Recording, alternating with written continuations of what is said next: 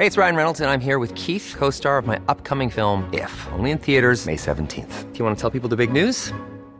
All right, I'll do. Sign up now and you'll get unlimited for $15 a month in six months of Paramount Plus Essential Plan on us. Mintmobile.com slash switch. Upfront payment of $45 equivalent to $15 per month. Unlimited over 40 gigabytes per month. Face lower speeds. Videos at 480p. Active Mint customers by 531.24 get six months of Paramount Plus Essential Plan. Auto renews after six months. Offer ends May 31st, 2024. Separate Paramount Plus registration required. Terms and conditions apply if rated PG.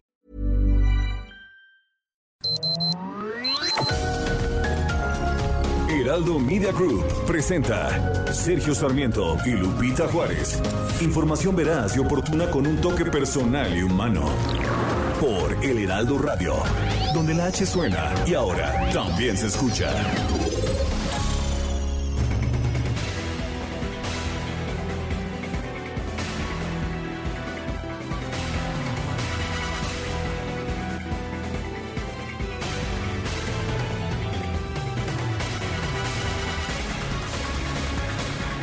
Se dan a conocer los primeros premios Nobel de esta temporada. Son los galardones de medicina y fisiología. Este lunes el Comité del Nobel reconoció a los científicos estadounidenses David Julius y Ardem Pataputian, nacido en el Líbano este último, y a los dos por los descubrimientos de receptores de temperatura y tacto. Los ganadores fueron anunciados por Thomas Perlman, secretario general del Comité del Nobel. Julius, David Julius, utilizó la capsaicina, un componente activo de los chiles para identificar sensores nerviosos que permiten a la piel responder al calor. Eh, por su parte, Pataputian identificó sensores en las células que responden a la estimulación mecánica. Esto resuelve de verdad uno de los secretos de la naturaleza. Es lo que dijo el presentador de los ganadores, Thomas Perlman, secretario general del Comité del Nobel. En realidad es algo crucial para nuestra supervivencia, de modo que es un descubrimiento muy importante y profundo. El premio Nobel de Medicina y Fisiología incluye una medalla de oro y 10 millones de coronas suecas, alrededor de 1.14 eh, millones de dólares. El fondo, el premio procede de un fondo que legó el creador del premio, el inventor sueco Alfred Nobel, fallecido en 1895. David Julius es estadounidense, eh, mientras que mientras que el co-ganador eh, de, este premio nació en el Líbano Nació en el Líbano, pero ha vivido en los Estados Unidos desde muy pequeño. Los dos trabajan en instituciones de los Estados Unidos, David Julius y Ardem Pataputian.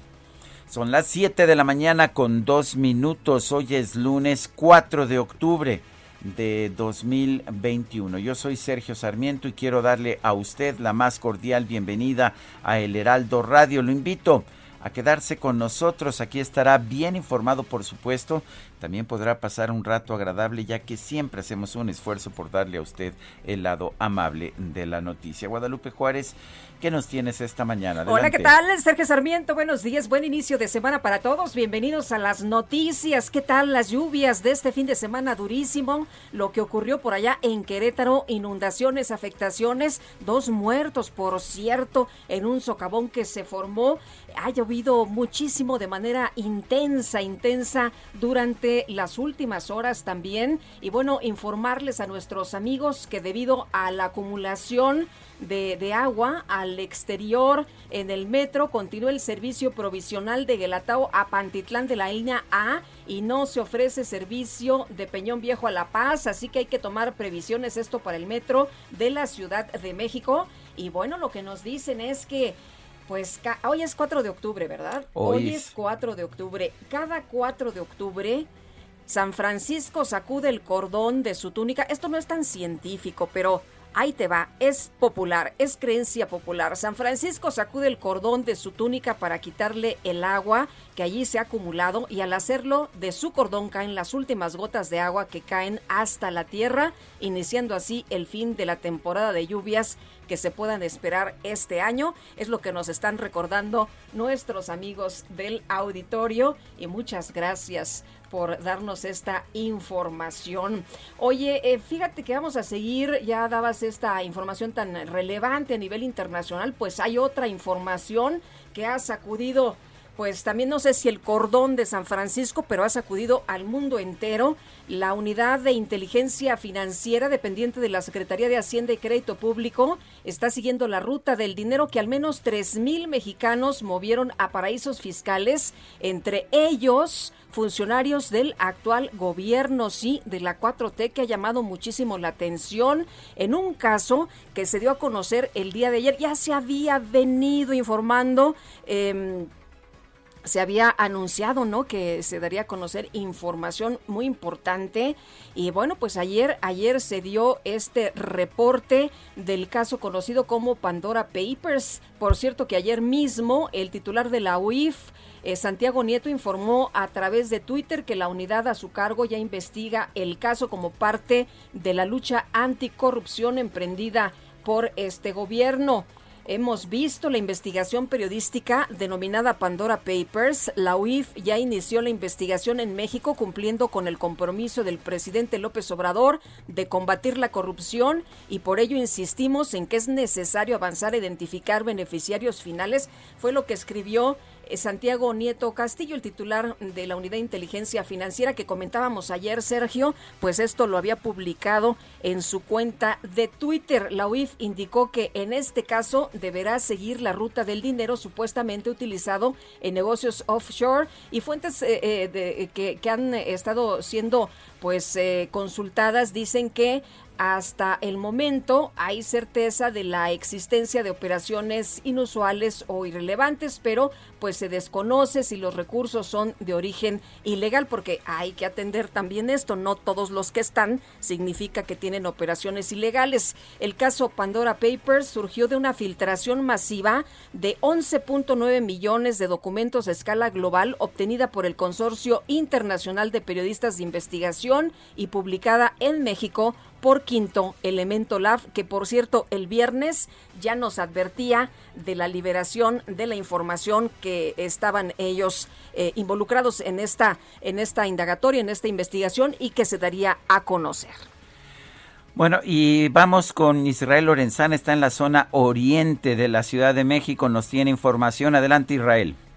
Sergio Lupita, muchísimas gracias. Un gusto saludarles esta mañana y por supuesto es un llamado a tiempo para nuestros amigos usuarios del sistema de transporte colectivo Metro. Fíjense que debido a las fuertes lluvias del día de ayer, pues está en servicio provisional la estación del metro, la línea A, a partir de Guelatao y hasta Pantitlán, está dando servicio provisional. Donde no tenemos servicio es de la estación Peñón Viejo, a La Paz. Eso, por supuesto, les reitero, consecuencia de las fuertes lluvias que cayeron en la tarde y noche de ayer. Así que, bueno, pues hay que tomarlo en cuenta. Es un llamado a tiempo para nuestros amigos usuarios de la línea A del metro sobre la calzada general Ignacio Zaragoza. También van a encontrar ya severos contratiempos a la altura de la estación del metro Santa Marta. Los vehículos están pasando prácticamente a vuelta de rueda. Así que bueno, pues esto con dirección hacia la zona precisamente del aeropuerto. Hay que tomarlo en cuenta el sentido opuesto también con afectaciones hacia la zona de la autopista México-Puebla. Hay muy pocas alternativas. No nos queda más que recomendarles armarse de paciencia. Sergio Lupita, así iniciamos esta semana. Muy bien, Israel Lorenzana, gracias. Hasta luego. Siete de la mañana con ocho minutos. Bueno, y en estos tiempos de la contrarreforma eléctrica, me acordé, Guadalupe, para mi frase del día, de una frase de Marshall McLuhan, el filósofo canadiense. La electricidad no centraliza, sino que descentraliza. ¿Sí? Marshall McLuhan.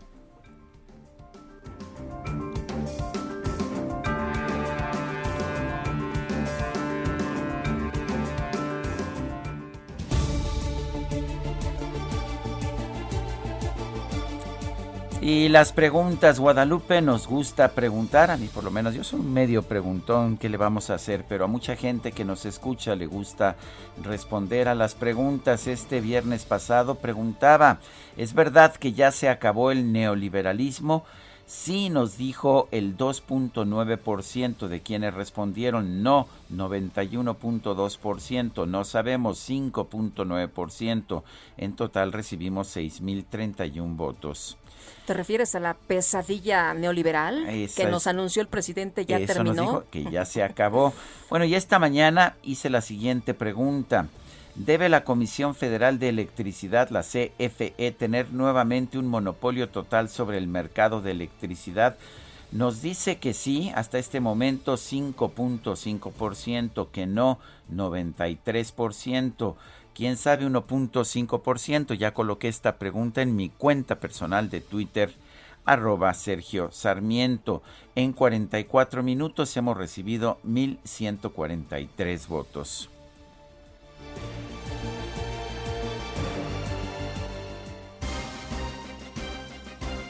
Las destacadas del Heraldo de México. Vámonos con las destacadas Itzel González. ¿Qué tal? Muy buenos días. Hola Itzel. lunes 4 de octubre del 2021, por supuesto, con muchísima información que se publica esta mañana en el Heraldo de México. Así que comenzamos con las destacadas. En primera plana, alerta migratoria, Tapachula y Monterrey, ruta para musulmanes. Traficantes de origen bangladesí han establecido una vía por lo que han pasado más de 3.000 personas, algunos con nexos de Al-Qaeda. País, paraísos fiscales, investiga la UIF Pandora Papers. El compromiso es combatir la corrupción, de acuerdo a Santiago Nieto. Ciudad de México violan reglas, comienza rezago en Congreso, casi 100 iniciativas sin discutir por falta de integración de las comisiones. Estados, Nuevo León asume gobierno Samuel García, rinde protesta como gobernador, ofrece lucha contra el federalismo. Orbe, California, vertido deja daño ambiental. Es uno de los peores desastres a los que se ha enfrentado la zona en décadas. El derrame abarca casi 34 kilómetros cuadrados. Meta, grita México A21 con vuelo soberbio. América regresa a la victoria, retoma la cima del torneo y hunde más a los Pumas. Finalmente, en mercados, planes ecológicos, Senado va por autos eléctricos. Se avaló un dictamen para renovar coches en dependencias federales, estatales y municipales. Sergio Lupita, amigos, hasta aquí las destacadas del Heraldo. Feliz lunes. Igualmente, Itzel, muchas gracias. Buenos días.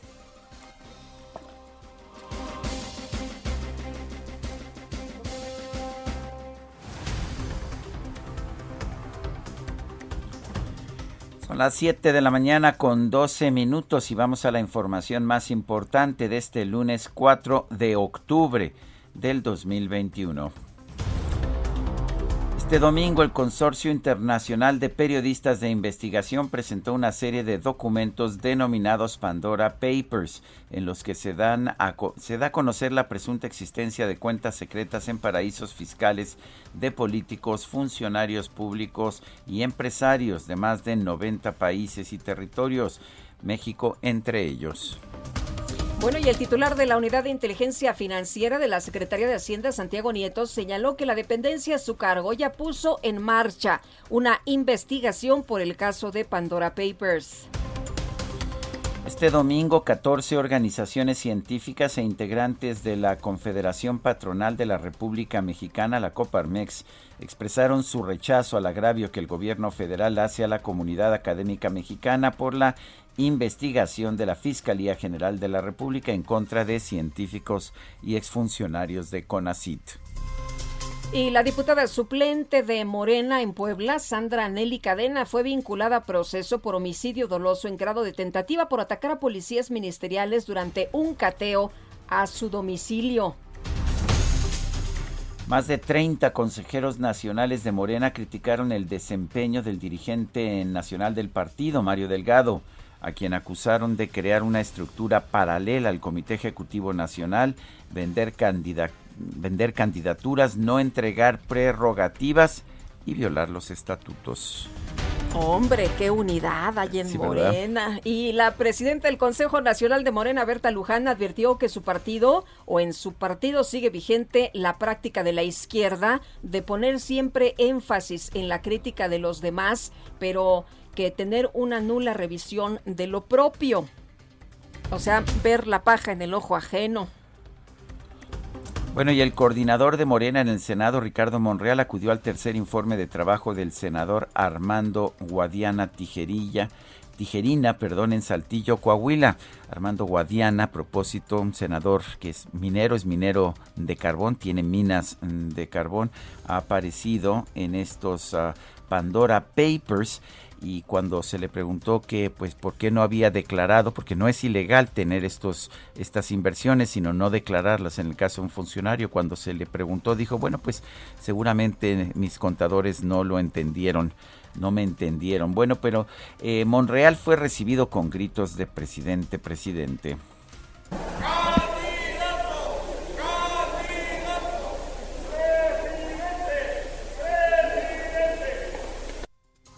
No eran muy numerosas las voces, pero por ahí uno pero que, da la impresión de que hay como que lo habían sembrado, ¿no? Bueno, candidato presidente, de todas maneras eso fue lo que le gritaron ayer en declaraciones el senador Monreal dijo pues que no debería asombrarle a nadie ni ofender a nadie que pidiera piso parejo en la elección del candidato de Morena y que si esto no era de esa forma habrá una ruptura en el partido.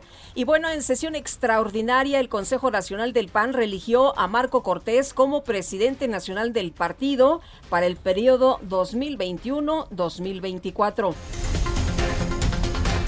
Y en el Teatro de la República, allá en Querétaro, el panista Mauricio Curi rindió protesta como nuevo gobernador constitucional de la entidad para el periodo 2021-2027. Acudo a esta soberanía con una responsabilidad y con una convicción. Soy consciente del mandato que me dio una mayoría de queretanas y queretanos para seguir construyendo un porvenir mejor, de mayor prosperidad, de justicia social y de bien común. Asumo hoy el cargo de gobernador del Estado con un compromiso frente a la sociedad y lo voy a ejercer con absoluta responsabilidad, con dignidad, honorabilidad y mucha eficacia. Bueno, y lo primero que tendrá que resolver de manera inmediata es el tema de las inundaciones tras las fuertes lluvias del fin de semana que cobraron la vida de dos personas que se quedaron ahí atoradas en un socavón y ya no pudieron salir del automóvil, se quedaron atrapadas. Y por otra parte, en el Teatro de la Ciudad en Monterrey, Samuel García rindió protesta como gobernador constitucional de Nuevo León. En sus primeras declaraciones aseguró que los pleitos de la Alianza Federalista no funcionaron con la federación, va de la mano con el presidente. Desde que ganamos la elección fuimos a visitar, y aquí está mi testiga de honor, Olga Sánchez Cordero, presidenta del Senado de la República. Gracias, Olga, por tus buenos oficios.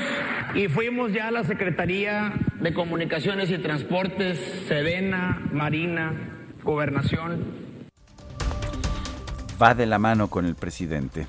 Pues es lo que dice, aunque habla también de hacer alianza con otros gobernadores. Estaba por ahí también el senador Monreal, a quien agradeció que pues lo haya apoyado y sea su cuate. Es decir, ya ves cómo son los políticos. Se fue por todos lados, Se ¿no? fue por todos Monterrey. bueno, no están tan lejos Saltillo, Monterrey. Estuvieron ahí varios gobernadores. Estuvo el de Oaxaca, el de Hidalgo. Fíjate que fue una muy buena ceremonia, ¿eh? Me, gustó, me gustó su, su discurso. Y bueno, lo que más me gustó es que dice que va a chambearle duro, que va a trabajar, que después de, de que con Colosio va a trabajar también de la mano, que después de 19 años... Alcalde de Monterrey. Así es, después de 19 años, lo dijo enfrente del Bronco, de, de problemas entre el gobernador y el alcalde, pues ahora sí se van a poner de acuerdo.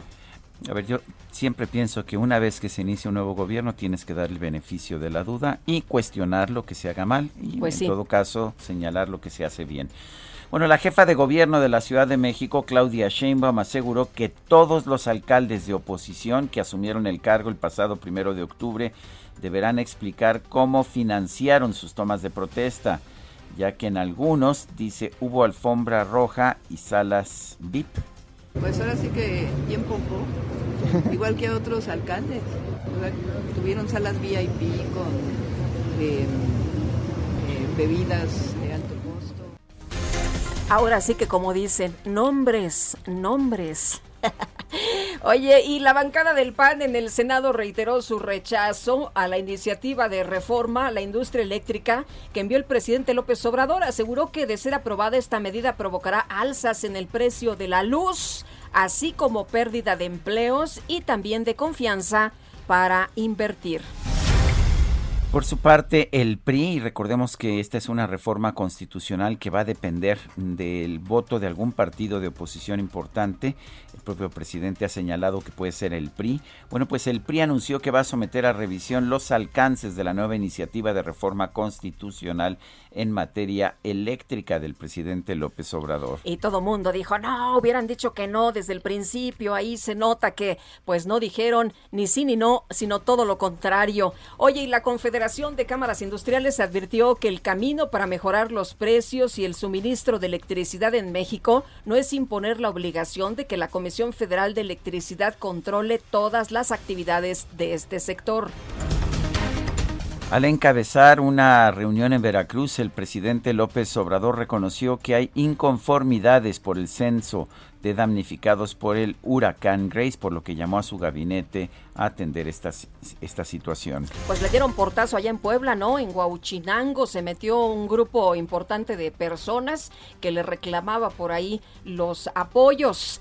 Y bueno, en una reunión de seguimiento de la entrega de apoyos afectados por Grace en Hidalgo, el presidente anunció un proyecto para perfeccionar el censo de los afectados por el desbordamiento del río Tula internalizando y acreditando es el de hacer primero un censo, municipio por municipio, localidad por localidad, vivienda por vivienda, actuar eh, de esa forma.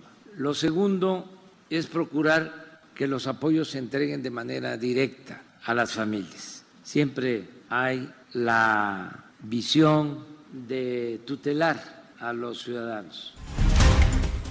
La Secretaría de Comunicaciones y Transportes anunció que va a invertir 125.5 millones de pesos para reconstruir carreteras y caminos dañados por el huracán Grace en Puebla. Protección Civil de Querétaro informó que las fuertes lluvias registradas este sábado en la entidad dejaron un saldo de dos muertes y decenas de familias damnificadas. Y este fin de semana diversos grupos de activistas se reunieron en la explanada del Zócalo de la Ciudad de México para conmemorar el aniversario número 53 de la matanza estudiantil del 2 de octubre de 1968. La Comisión Nacional de Derechos Humanos informó que ya abrió una investigación por presuntos actos de tortura en contra de las personas detenidas en el Panteón Municipal de Asunción Oxistlán, Oaxaca, el 19 de junio del 2016. La Comisión para la Verdad y Acceso a la Justicia en el caso Ayotzinapa difundió la transcripción de una serie de mensajes que intercambiaron personas presuntamente vinculadas con la desaparición de los 43 normalistas en octubre de 2014. Y el Centro de Derechos Humanos Miguel Agustín Pro Juárez afirmó que la Comisión Especial para el caso Ayotzinapa pone en riesgo toda la investigación al revelar información sensible. O quizás porque ratifican la famosa verdad histórica que ellos no quieren aceptar. En fin, este domingo fue inaugurada la nueva sede de la Secretaría de Salud en Acapulco Guerrero. El titular de la dependencia, Jorge Alcocer, afirmó que en este sexenio, además del cambio de sede, también hay una transformación en el abordaje de la salud pública. El gobernador de Guerrero, Héctor Astudillo, informó que este lunes la entidad pasa a color verde del semáforo de riesgo epidemiológico por COVID-19. Bares, discotecas volverán a operar con un aforo del 80%. El gobierno de la Ciudad de México informó que esta semana se van a aplicar segundas dosis de la vacuna contra el COVID a personas de 30 a 39 años de Iztapalapa e Iztacalco. Y la Secretaría de Salud dio a conocer este domingo se registraron 612 muertes por COVID-19 en México, así como 7.369 contagios. Bueno, la Asamblea Nobel del Instituto Karolinska de Suecia anunció que los científicos David Julius y Arden Pataputian son los ganadores del Premio Nobel de Medicina 2021 por sus descubrimientos de receptores para la temperatura y el tacto. Y en los deportes, las Águilas del América derrotaron a las Pumas de la UNAM por marcador de 2-0 y se colocaron como líderes de la Apertura 2021.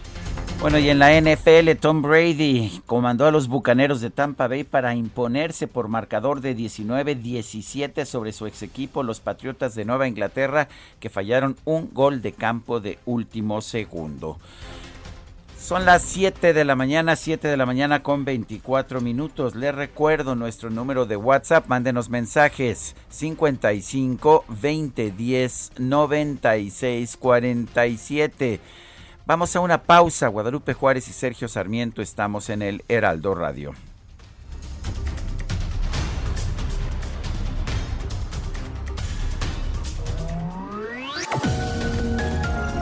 Sergio Sarmiento y Lupita Juárez quieren conocer tu opinión, tus comentarios o simplemente envía un saludo para ser más cálida esta mañana. Envía tus mensajes al WhatsApp 5520 109647. Heraldo Radio, la H que sí suena y ahora también se escucha. Continuamos con Sergio Sarmiento y Lupita Juárez por El Heraldo Radio. En Soriana sabemos lo que te gusta. Aprovecha un 3x2 en variedad de panqués bimbo y pastelitos pingüino marinela. Sí, 3x2 en variedad de panqués bimbo y pingüinos marinela. Soriana, la de todos los mexicanos. octubre 4, aplica restricciones. Aplica en Hiper y Super.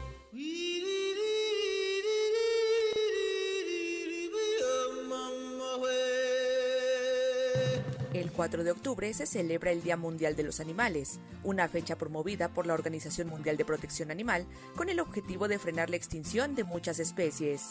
Se eligió este día en particular por coincidir con el santo de los animales, San Francisco de Asís, quien en vida consideró que todos los seres que habitamos la tierra somos criaturas de Dios. Cada año, millones de católicos se congregan junto con sus mascotas en las iglesias para que éstas reciban la bendición. De acuerdo con cifras del Instituto Nacional de Estadística y Geografía, en México, 7 de cada 10 animales sufren algún tipo de maltrato, por lo que es importante impulsar su cuidado y protección en todo el territorio nacional.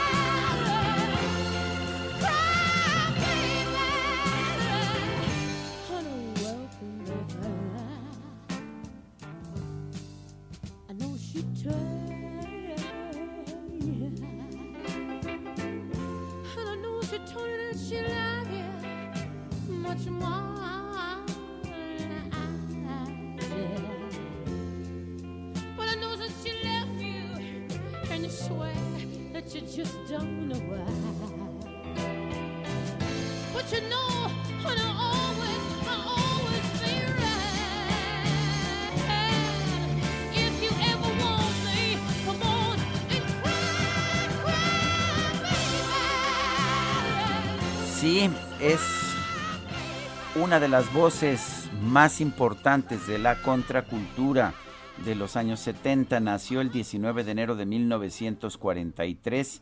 Tenía 27 años cuando falleció en Los Ángeles, California, el 4 de octubre de 1970. Janis Joplin murió oficialmente de una sobredosis de heroína, aunque vale la pena señalar que eh, esa misma semana hubo muchas muertes allá en Los Ángeles por sobredosis de heroína y aparentemente la heroína que alguien estaba vendiendo estaba o pues estaba contaminada o tenía un exceso de, de contenido, en fin, no queda claro si se suicidó, no queda claro exactamente todas las circunstancias. Lo que sí sabemos es que falleció de una sobredosis de heroína, esta bruja mágica de Janis Joplin. ¿Te parece que la escuchemos? Hombre, me encanta. Empezamos con esta que se llama Cry Baby, llora bebé.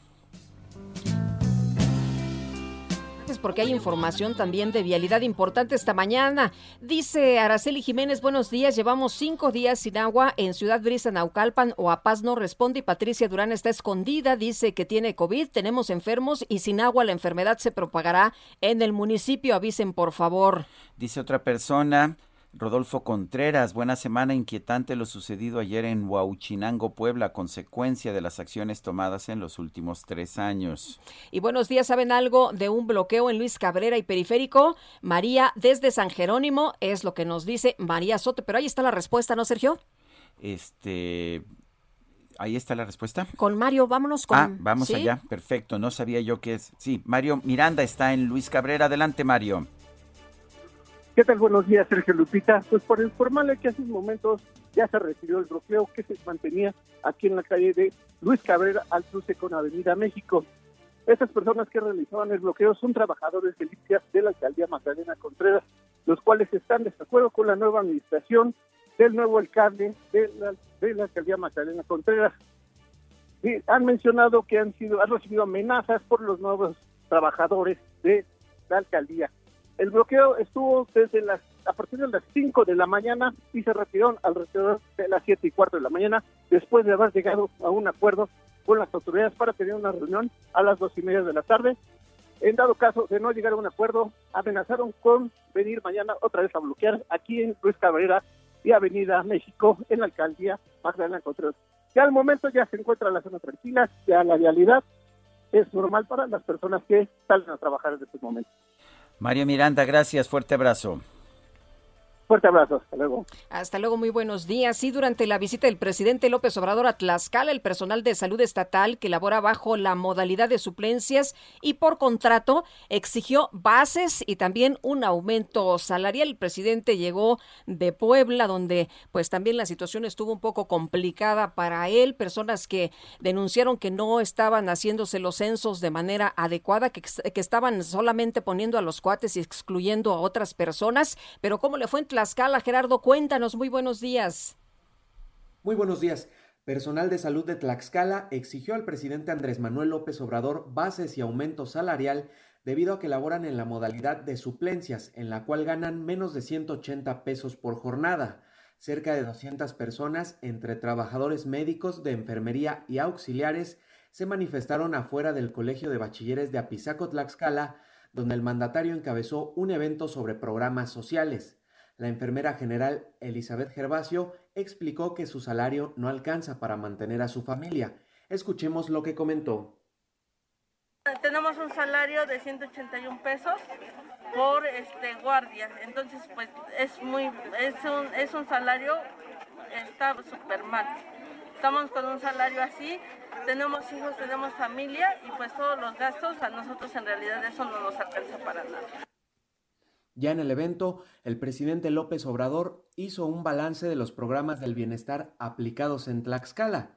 Además, aseguró que las organizaciones criminales tienen cada vez más dificultades para reclutar a los jóvenes en sus filas y lo atribuyó a las alternativas que se generan para estos últimos mediante programas como Jóvenes Construyendo el Futuro. El presidente dijo tener información respecto a que los capos y grupos criminales ya no pueden enganchar tan fácil a los jóvenes Incluso dijo que han tenido que recurrir a personas migrantes y refirió el caso de una banda de jóvenes de origen guatemalteco que fue detenida en el norte de México. Sergio Lupita, esta es la información. Muy bien, muchas gracias Gerardo, muy buenos días.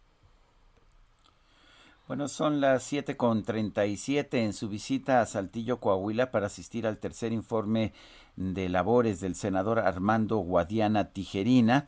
El coordinador de los senadores de Morena fue recibido con pues algunos gritos de presidente, presidente.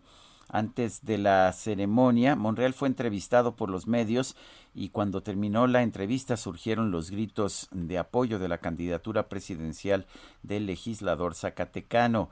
Los reporteros le preguntaron, como pues lo han hecho todos los que lo han entrevistado, sobre sus aspiraciones presidenciales y el senador insistió en que lo más importante para Morena es tener procesos internos que no provoquen rupturas dijo que la selección de candidatos debe ser transparente y pareja, no debe haber imposición ni simulación.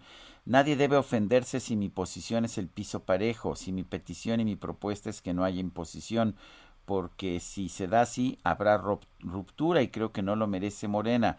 Hemos luchado los que estamos en Morena, hemos luchado los que fundamos Morena, lo fundamos con base al principio democrático de participación amplia de los ciudadanos, que la gente decida, porque si no estaríamos reproduciendo los viejos vicios de la imposición.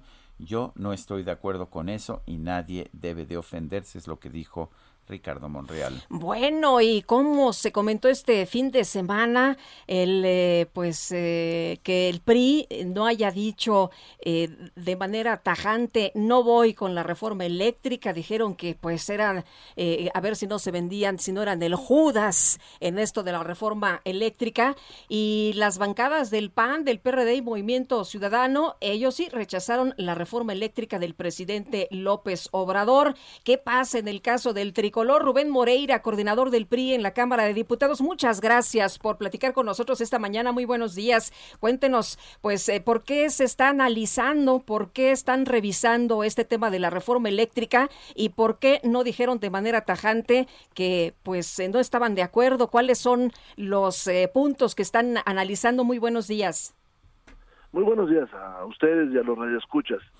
Bueno, déjenme le comento, la propuesta del PRI y eso es la que vamos a llevar en estos días a la Cámara, es que se abra esta al debate y a la discusión a través de un Parlamento abierto, que además debe tener ciertas características. Por ejemplo, debe ser un Parlamento de contradicción, es decir, Parlamento abierto de contradicción, es decir, se tienen que presentar las posturas que hoy hay en la sociedad.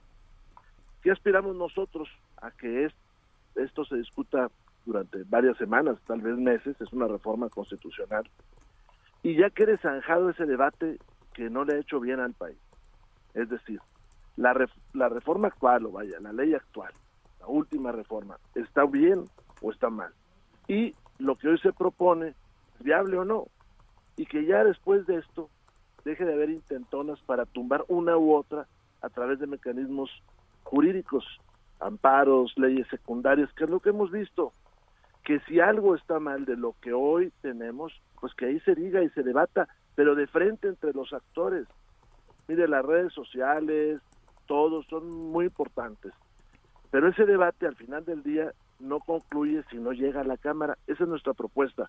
Y nosotros no hemos dicho que sí a ninguna reforma. Nosotros, a una, ninguna iniciativa. Nosotros lo que estamos diciendo es, este país ya debe de zanjar esa discusión. Eh, don Rubén, el, el PRI impulsó en 2013 esta reforma energética, el PRI con Enrique Peña Nieto. Eh, ¿Hay dudas sobre la reforma? ¿Piensan que se equivocaron al, al votar, al apoyarla, al buscar el apoyo de los entonces uh, otros partidos de oposición como el PAN y el PRD? Mire, la duda ha surgido de la misma sociedad. Nosotros no estamos en duda en eso. La sociedad votó por otra opción política que presentó la oportunidad de cambiar lo anterior. Bueno, este es el momento de que siendo una reforma constitucional, el país decida ya, de una vez por todas, cuál es el modelo que vamos a tener. ¿Qué pasó en días pasados, don Sergio?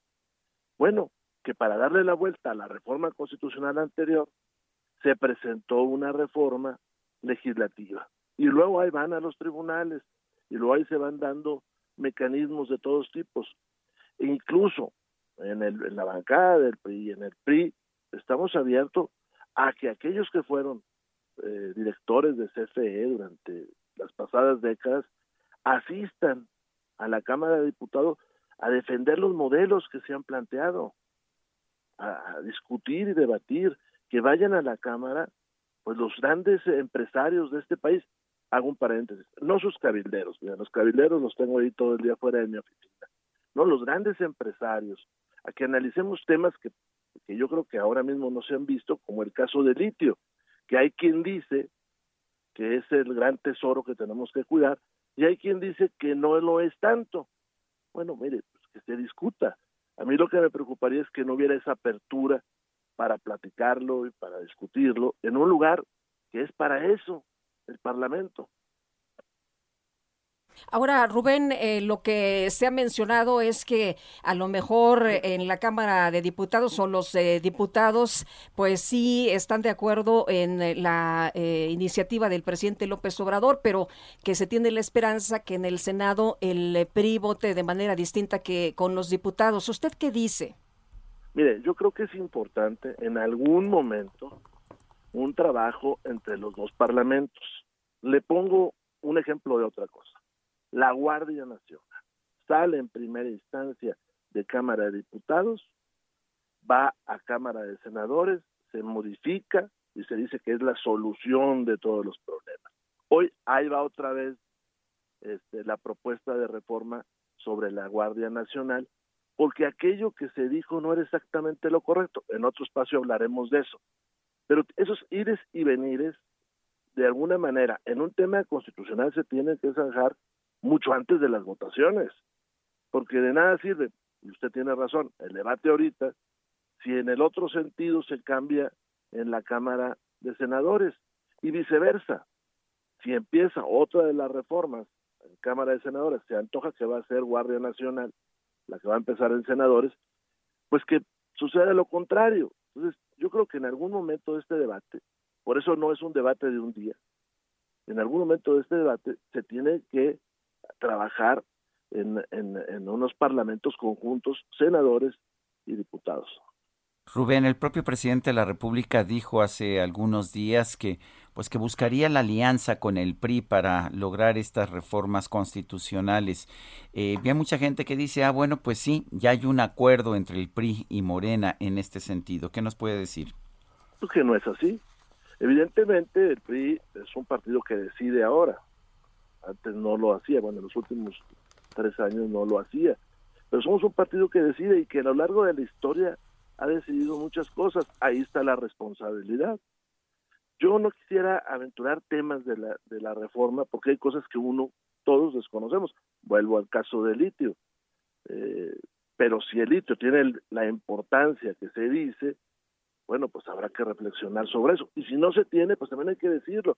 Ahora, yo creo que el Parlamento abierto sí tiene que ser un Parlamento que en algún lugar se esté transmitiendo, aunque no sea muy atractivo, que debe tener un eh, formato de confrontación. Mire, los parlamentos que yo he visto en la 64 legislatura, pues no son parlamentos, o sea, lo que sucede es que un día colocan a todos a favor y al día siguiente todos en contra, y luego hay días que todos los días son a favor, pues eso no es un parlamento, no tiene que haber confrontación, tenemos que, no quiero decir nombres de personas, pero sentar a aquel empresario que dice que va a ser dañado por la cancelación de los contratos y que enfrente esté el secretario, de, eh, perdón, el director de CFE y que ahí se digan las cosas para que el país lo vea, porque si no son dos diálogos que se están dando y que nadie confronta nada.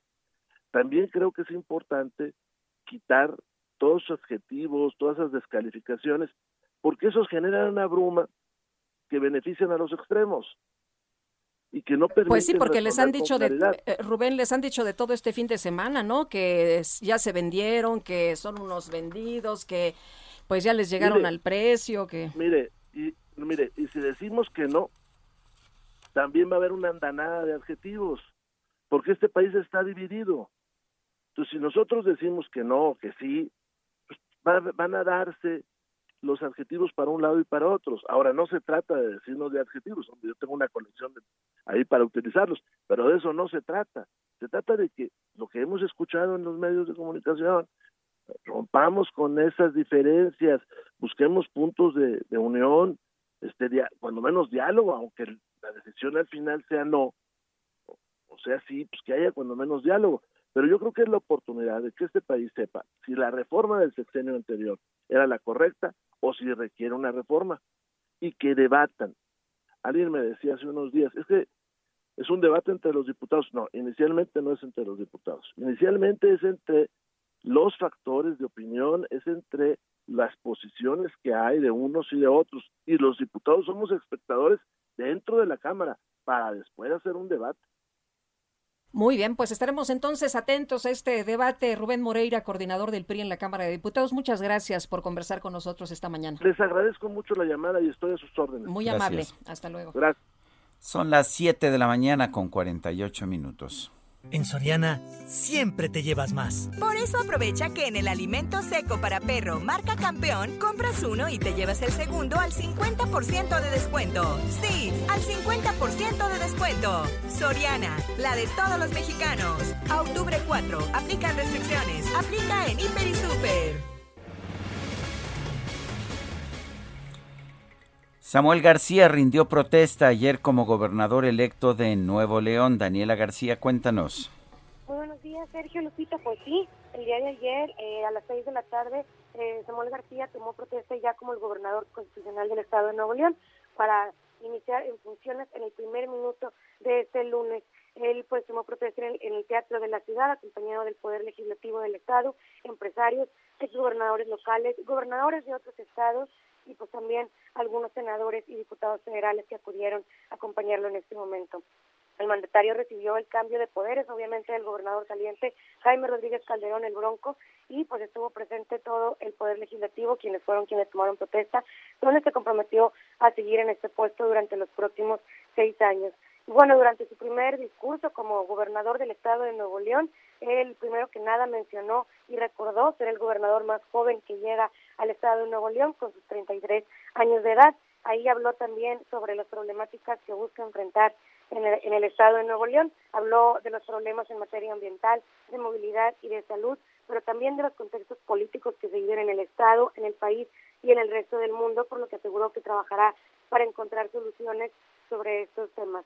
Eh, habló sobre las crisis que se viven en el momento en temas económicos en Nuevo León, pero aseguró que el Estado saldrá eh, pues, con su eh, tradicional forma de emprender y de aprender a salir adelante. Y bueno, también pues eh, saliendo de esta toma de protesta, el gobernador caminó a través de la macroplaza para llegar a pie al Palacio de Gobierno, como es tradición en el estado de Nuevo León, acompañado pues de una comitiva de unos 250 invitados, donde posteriormente tuvo una cena a puerta privada. Estuvieron presentes pues a forma de representación del presidente de la República, la secretaria de Economía, Tatiana Cloutier, y algunos de los gobernadores de otros estados, destacando obviamente pues Enrique Alfaro, quien es también de su partido Movimiento Ciudadano, y Francisco Javier García Cabeza de Vaca de Tamaulipas, quienes pues eh, aseguraron que buscan trabajar con él en los próximos eh, pues meses de su administración. Es la información que les tengo, Sergio Lupita. Daniela, gracias. Muy buenos días. Buenos días y vamos a realizar este recorrido por el eh, país. Vamos a empezar por ahí también con información de Mayeli Mariscal desde Jalisco. ¿Qué pasa, Mayeli? Buenos días. Sergio Lupita, pues se reporta ya un avance de 87% en obras de mi macroperiférico, que será una opción de movilidad multimodal. Se prevé que, bueno, cientos de miles de personas del área metropolitana de Guadalajara puedan hacer uso de este sistema. Más de 170 mil pasajeros diarios podrían utilizar este sistema BRT, pues circulará a través de todo el periférico. También será una extensión del modelo de transporte Mi Macro Calzada, que viene a sumarse a la articulación de los distintos sistemas de transporte colectivos que prestan ya sus servicios en Guadalajara y bueno, para habitantes de Tlaquepaque y Zapopan, así como de la capital del estado. Eh, se sumará también o estará interconectado con la línea 1, se conecta en Periférico Norte y Periférico Sur, en la línea 3 con la zona de Laureles, mi macro calzada, pues a través de la calzada Independencia y las rutas que lo conectarán con Tlajomulco y Tonalá y se prevé que pues pueda empezar operaciones a partir ya del mes de diciembre. Esa es la información, continuamos con Leticia Ríos. Muchas gracias Mayeli. Buenos días Sergio y Lupita. Para informarles que el proyecto del tren ligero que partirá de Río Hondo en Naucalpan a la terminal de Buenavista del suburbano en la Ciudad de México en un recorrido de 14.6 kilómetros no ha tenido avance. Actualmente se están buscando recursos de empresas privadas para poder desarrollarlo, aseguró Jorge Nuño, subsecretario de Infraestructura de la Secretaría de Comunicaciones y Transportes Federal. Reconoció que un tema complicado del proyecto son las invasiones de la zona federal federal en la vía del tren, por lo que se analizará su reubicación con la Secretaría de Desarrollo Urbano, pero en caso de no poder concretarse, incluso se tendría que generar una ruta alterna. Los vagoneros que viven junto a las vías del tren en el municipio de Naucalpan desde hace 27 años señalaron que hasta el momento ninguna autoridad les ha informado sobre el proyecto. Tampoco saben si serán reubicados. Los estudios técnicos del proyecto tienen un costo de 55 millones de pesos que serían costeados por la empresa privada que realice la manifestación de interés. El valor total del proyecto dependerá de la alternativa a seguir y de un posible cambio en la ruta. Hasta aquí mi información. Continuamos con mi compañero Pablo Cruz.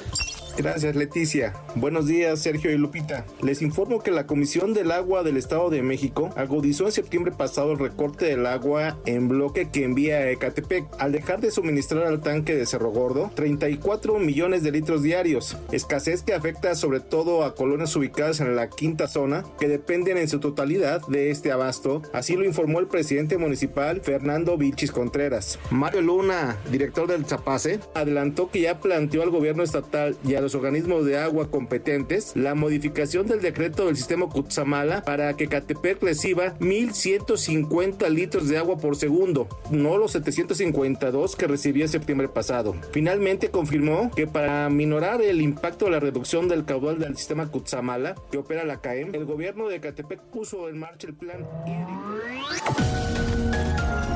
Sergio Sarmiento y Lupita Juárez quieren conocer tu opinión, tus comentarios o simplemente envía un saludo para ser más cálida esta mañana. Envía tus mensajes al WhatsApp 5520 109647. Heraldo Radio 98.5 FM, una estación de Heraldo Media Group, transmitiendo desde Avenida Insurgente Sur 1271, Torre Carrachi, con 100.000 watts de potencia radiada.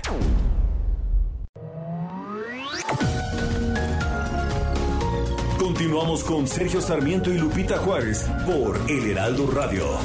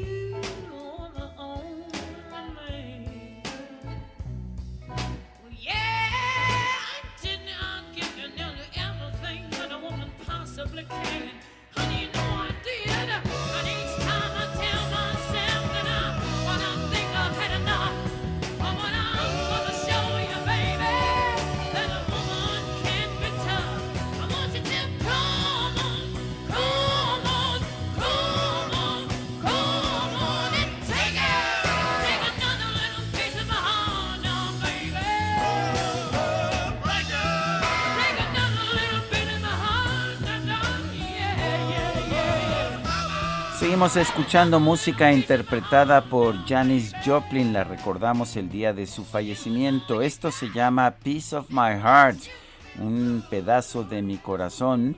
La canción la interpretó originalmente Emma Franklin en 1967, pero se hizo un éxito con Janis Joplin y la Big Brother and the Holding Company en 1968 en el álbum original de esta agrupación Cheap Thrills. Es de hecho la canción que lanza a la fama a Janis Joplin.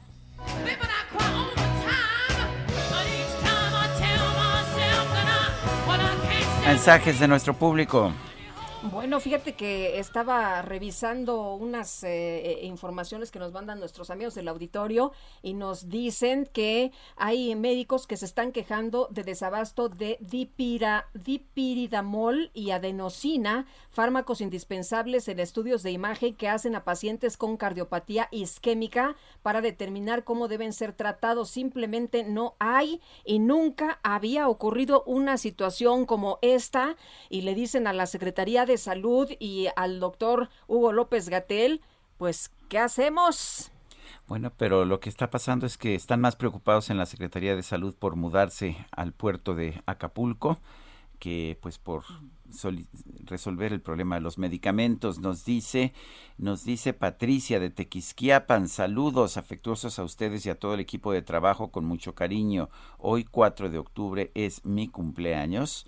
Favor de felicitarme. Por supuesto, doña Patricia. Le cantamos, no, ¿Nos animamos a cantarle las mañanitas o Yo mejor no me atrevo. Le evitamos ese, esa pena.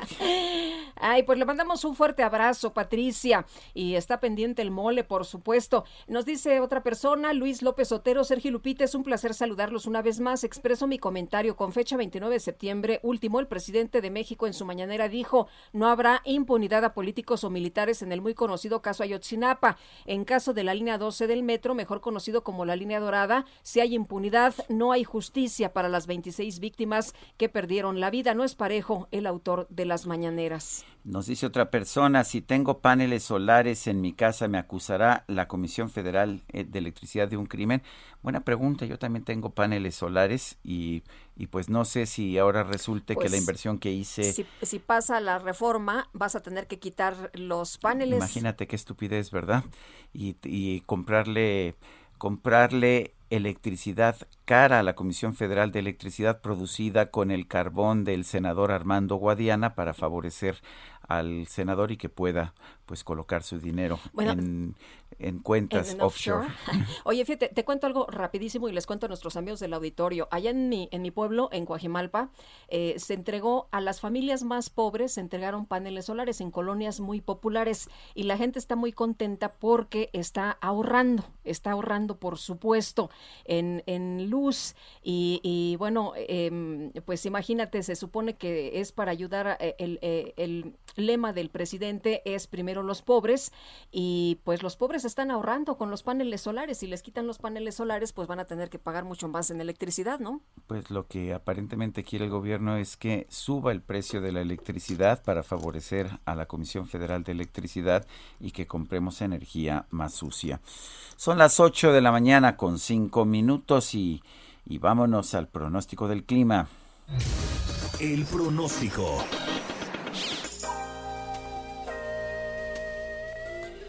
Patricia López, meteoróloga del Servicio Meteorológico Nacional de la Conagua, adelante con tu información. Hola, ¿qué tal? Buenos días, soy Filipita, los saludo con gusto a ustedes y a todos los que nos escuchan esta mañana. Les comento que para este día el sistema frontal número 2 se extenderá sobre el noreste del país e interaccionará con un canal de baja presión sobre el occidente del Golfo de México, generando lluvias puntuales fuertes a muy fuertes acompañadas de descargas eléctricas y posibles granizadas en el noreste y oriente del país, así como lluvias puntuales intensas y aquí hay que tener precaución porque estas lluvias podrían generar el incremento en los niveles de ríos y arroyos, deslaves e inundaciones en zonas de Veracruz. También se está pronosticando viento de componente norte con rachas de, de 60 a 70 kilómetros por hora en el Istmo y Golfo de Tehuantepec y rachas de 50 a 60 kilómetros por hora en zonas de Sonora, Chihuahua y Coahuila. Les comento también que se prevé que la masa de aire que impulsa al sistema frontal genere un refrescamiento en las temperaturas en los estados del norte y noreste de México, esto durante la noche de hoy y madrugada del martes. Por otro lado, también tenemos dos canales de baja presión, el primero extendido desde la costa de Campeche hasta Chiapas y el segundo a lo largo de la Sierra Madre Occidental. Estos generarán lluvias puntuales intensas que también podrían generar deslaves e incremento en los niveles de ríos y arroyos en Oaxaca y Chiapas, así como chubascos y lluvias puntuales fuertes con descargas eléctricas y la posible caída de granizo en entidades del noroeste, occidente y centro del territorio nacional, incluido el Valle de México. Por último, Sergio Lupita, aquí en la Ciudad de México se está pronosticando cielo nublado la mayor parte del día, con la probabilidad de lluvias e intervalos de chubascos con posibles descargas eléctricas. La temperatura máxima estimada es de 22 a 24 grados centígrados y una temperatura mínima para mañana al amanecer entre 13 y 15 grados centígrados. Sergio Lupita, este es el reporte meteorológico desde el Servicio Meteorológico Nacional. Regreso con ustedes y bonito inicio de semana para todos. Muchas gracias, Patricia López. Bueno, y el Instituto Mexicano del Seguro Social informó que se han otorgado apoyos extraordinarios a las familias de 16 personas fallecidas en el Hospital General de Tula. Eh, se acordará usted que hubo una inundación tremenda y que hubo un corte de luz y fallecieron pacientes como consecuencia precisamente de esta situación. Vamos a platicar con Catalina García Pozos. Ella es esposa del señor Manuel Hernández. Doña Catalina, le agradecemos que haya tomado la, la llamada. Le mandamos un fuerte abrazo y le quisiéramos preguntar eh, cómo está la situación en estos momentos. ¿Ya le entregaron a usted el apoyo extraordinario que se anunció? Buenos días. Eh, Pues sí, el IMSS ya se, ya se comunicó con nosotros, como tal, eh, otorgó un apoyo este, emergente y bueno, de gastos emergentes y también nos otorgó una de ayuda por defunción, solo eso. El, su, su esposo falleció, tengo entendido, este señora. El, ¿Cuáles fueron las circunstancias? Mm, pues mi esposo falleció ahí dentro del, del IMSS, eh, estaba este pues en la planta alta, lo subieron a planta alta porque él está es hospitalizado en la de abajo, pero este pues no hubo condiciones como para que pudieran sobrevivir porque el oxígeno nunca llegó. Entonces, este pues ese es un no sé. Eh, sí, este apoyo que, que, les, que les están dando, eh, señora Catalina, me dice que no es suficiente. No, de hecho yo digo que no porque, pues, o sea, para empezar la, la vida de, de un de un ser querido no tiene precio, ¿no? Pero pero pues yo creo que hubo hubo responsables, no de la inundación, pero sí de las acciones que se tomaron después de la inundación. Doña Catalina, ¿qué es lo que usted pide en estos momentos al, al IMSS y a las autoridades competentes? Pues que se investigue y que, que pues si hay responsables, pues que paguen, porque yo digo que si los hubo, porque para mí en parte hubo negligencia. Entonces, este, pues yo sí quisiera que, que se pusiera, pues no sé, atención en eso, ¿no? Para que para que paguen los responsables de la muerte de todas las personas, no solo de mi esposo. Y, y, sobre los apoyos otorgados, usted nos decía, bueno, sí se han otorgado apoyos, se ha ayudado incluso con el tema de, de apoyo eh, para, eh, pues, eh, enterrar a, a, su esposo. Eh, ¿qué, ¿qué, otro apoyo se requiere? ¿Qué, ¿Qué otro apoyo necesita? Pues es que en mi caso es, es este, diferente porque pues um, como tal el número de seguro social es es mío, no era de mi esposo, mi esposo era solo un beneficiario, entonces en mi caso mis hijos quedan desamparados y, y nosotros no no vamos a contar con una pensión alimenticia como tal. O sea, ¿le parece justo que, que les dieran una pensión a, a usted y a sus hijos eh, debido al fallecimiento? Dice usted que hubo negligencia. Eh, ¿Cuáles son los elementos que le hacen decir que hubo negligencia? Ah, la falta de atención en el momento, falta de atención médica y que ellos dicen que, que no había forma de acceso, que no había manera de ingresar a, a tiempo, como dice, para, para poder llevarse el oxígeno a, a las personas que estaban ahí de los pacientes. Pero la, la pregunta que yo hago es por qué ahí al IMSS alrededor de 2 a 3 de la mañana y los demás no pudieron ingresar. ¿Por qué no pudieron llegar con el oxígeno a tiempo? Mi esposo estuvo alrededor de siete horas todavía con vida después de que yo llegué. Mi esposo falleció hasta las nueve de la mañana y pues a mí, digo, son horas cruciales para la vida y no solo de mi esposo, sino de todos los pacientes que estaban ahí. Eh, ¿Qué les explicaron? ¿Por qué, por qué eh, no les pudieron conectar al, al oxígeno? ¿Por qué no pudieron ayudarlos? Bueno, dentro de las instalaciones del IMSS no contaban con el oxígeno necesario como para algún caso de emergencia. No había energía eléctrica y pues simple y sencillo no me han dado una explicación del por qué no llegaron. O sea, solo dicen que no hubo manera de acceso, pero como le vuelvo a repetir, yo no soy brigadista y yo tampoco tengo capacitación de ningún tipo. Es más, ni siquiera sé nadar y yo pude ingresar al IMSS y nadie más lo pudo hacer. Entonces, eso es esa es el, la pregunta que yo hago, ¿por qué no ingresaron a tiempo? Porque dicen igual, no, pues de todas formas iban a fallecer porque eran pacientes COVID. Pues sí, pero nadie sabe y nadie está sentenciado a muerte, ¿no? Finalmente uno fallece pues cuando le toca y no cuando ellos quieran o por falta de condiciones para poder sobrevivir. Doña Catalina, le agradecemos mucho que haya platicado con nosotros esta mañana. Muy buenos días. Muchas gracias. Buen día. Hasta luego. Y estaremos pendientes de esto que está eh, pidiendo la señora Catalina García Pozos para su familia, esposa del señor Manuel Hernández, quien falleció, pues como uno de los 16 eh, pacientes, ¿no? Que estaban ahí en este hospital. Es curioso cómo las autoridades muchas veces exigen, y a veces con razón, que las empresas privadas enfrenten las consecuencias de actos en que pudieran haber estado equivocados y exigen que otorguen compensaciones, que limpien lugares que han, que han sido contaminados y me parece que es correcto. Pero cuando es una institución del gobierno, pues resulta que se lavan las manos, entonces sí no hay responsables, entonces sí no se hace nada para apoyar a quienes sufren este tipo de situaciones y en este caso es algo muy serio, es la muerte. Yo no sé realmente si hubo negligencia o no en, este caso del hospital de Tula, eh, pero bueno, que se te mueran 16 pacientes eh, porque pues no pudiste mantener los ventiladores funcionando me parece muy inquietante. Son las 8 de la mañana con 14 minutos. El Químico Guerra con Sergio Sarmiento y Lupita Juárez. Químico Guerra, ¿qué nos tienes adelante? Pues una eh, introspección interesante. Lupita acaba de aparecer en el periódico La Vanguardia el día de hoy en, ahí en España, pero se habla de los otros cambios climáticos. Ahorita estamos pues muy enfocados en esto que nos está sucediendo, eh, los riesgos que estamos cubriendo, los impactos que se tienen en la vida, en los bienes de las personas, etcétera. Pero ha habido cambios climáticos anteriores y es importante el que nos demos cuenta de cómo han influido y cómo se resolvieron en su momento cómo influyó, por ejemplo, el clima en la caída del Imperio Romano, nada más ni nada menos. Siempre lo vemos como una consecuencia de las relaciones militares, económicas, la influencia, eh, ¿no? Pero eh, hubo una influencia muy importante de una sequía prolongada.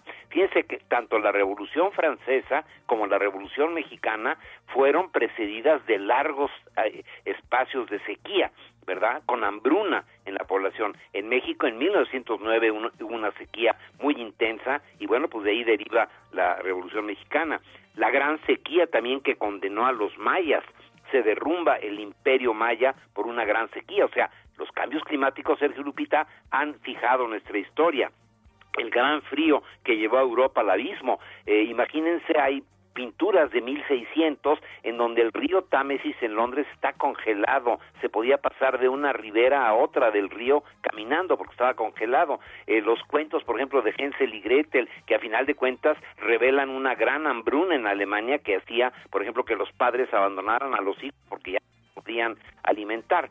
Entonces, estos cambios que ha habido, y algunos de ellos que han sido eh, importantes desde el punto de vista económico, también lo han sido desde el punto de vista social. ¿Cómo va a afectar el calentamiento global, el cambio climático, la sociedad actual? Pues eso está empezándose a vislumbrar, Sergio Lupita, con los avances tecnológicos en el uso de la energía, con la eh, producción de alimentos que respondan a las sequías a través de la investigación eh, genética, ¿verdad?, en los cultivos, cómo eh, estamos resolviendo la cuestión del agua, la crisis climática y sus consecuencias son hoy una de las grandes preocupaciones de gobiernos y de la población mundial, Sergio Lupita, pero el actual no es el primer cambio de estas características y podemos aprender pasado, cómo los seres humanos resolvieron, bueno, el hecho de que estemos aquí en América, ahorita ya no, porque estuvimos los seres humanos en América, ¿a qué se debió?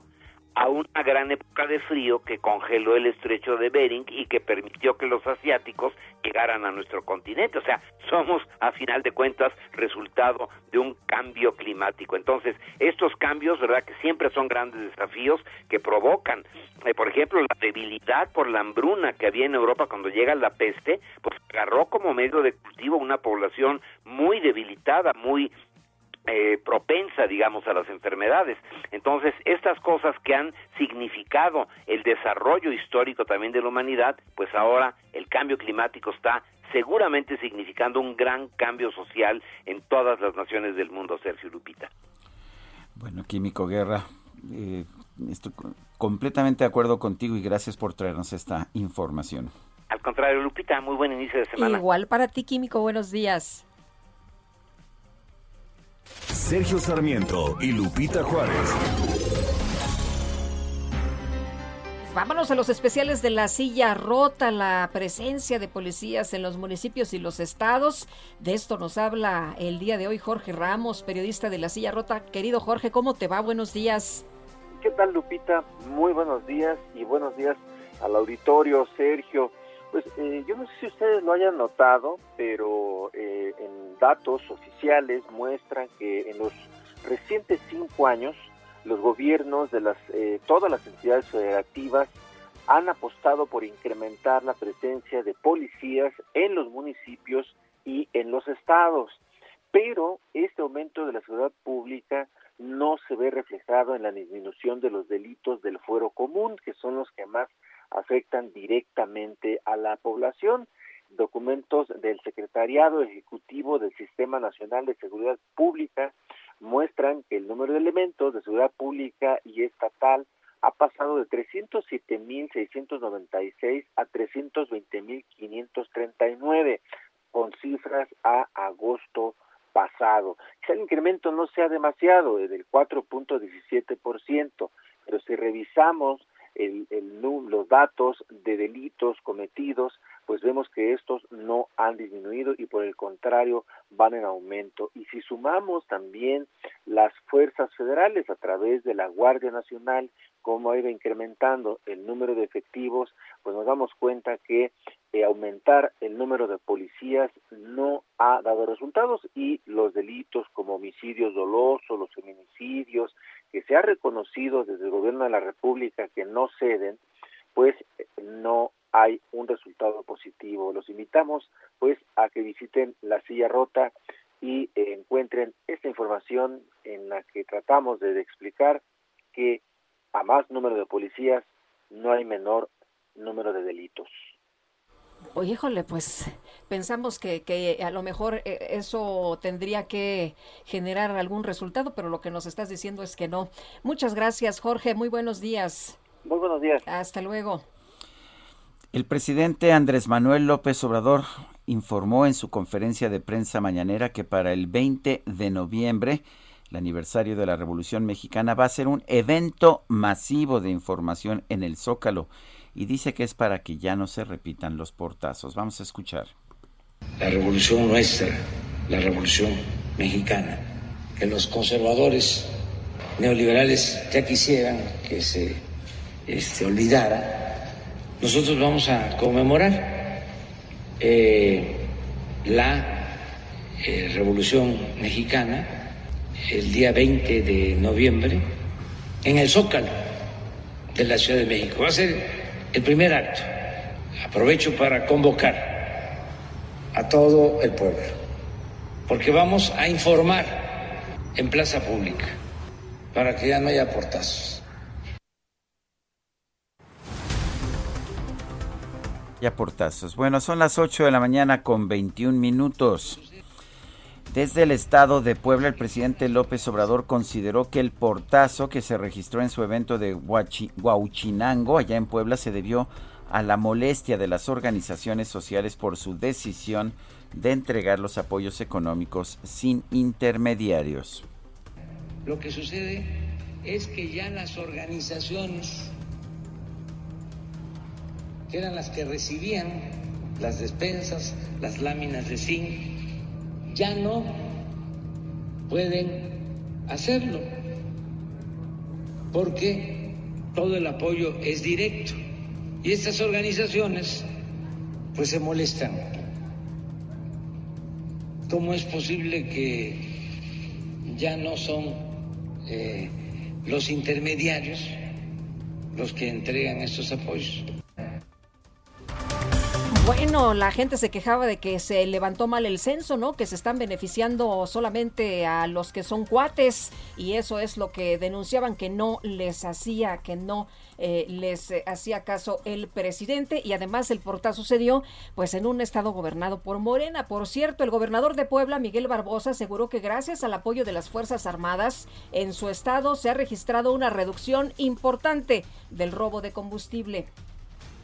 Terminamos una mesa de seguridad en donde Puebla tuvo una participación particular y le he informado al presidente de los avances que hemos tenido en esta materia. Muy objetivos, muy realistas. La presencia de hechos delincuenciales, pues es una realidad que enfrentamos todos los días en nuestro Estado.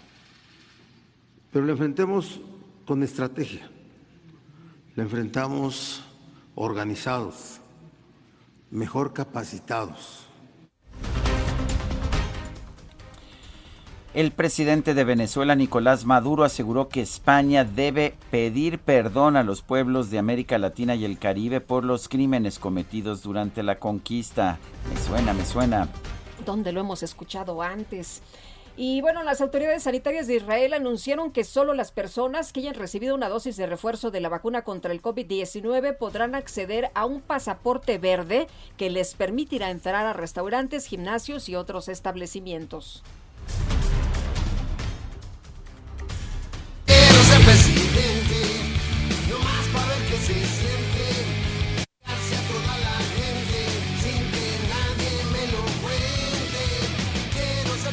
Bueno, pues ante el gran éxito que ha tenido la serie de televisión sudcoreana El Juego del Calamar, el portal conocido como El Deforma difundió en redes sociales un video que muestra un muñeco del presidente López Obrador protagonizando una de las escenas más icónicas de la serie, en la que va eliminando a posibles aspirantes a la presidencia de la República. El video fue titulado El Juego del Calamamlo. Atención, aspirantes a candidatos para el 2024. Este es el juego del no se muevan. AMLO no quiere actos anticipados de campaña presidencial. No se muevan o los eliminará. Lo que diga mi dedito. Jugador Ricardo Monreal, fuera. Eso sí calientan. Jugador Anaya, fuera. Vengan para que aprendan de avión. Sergio Sarmiento y Lupita Juárez quieren conocer tu opinión, tus comentarios o simplemente envía un saludo para ser más cálida esta mañana. Envía tus mensajes al WhatsApp 5520 109647. Heraldo Radio, la HCL se comparte, se ve y ahora también se escucha. Continuamos con Sergio Sarmiento y Lupita Juárez por El Heraldo Radio.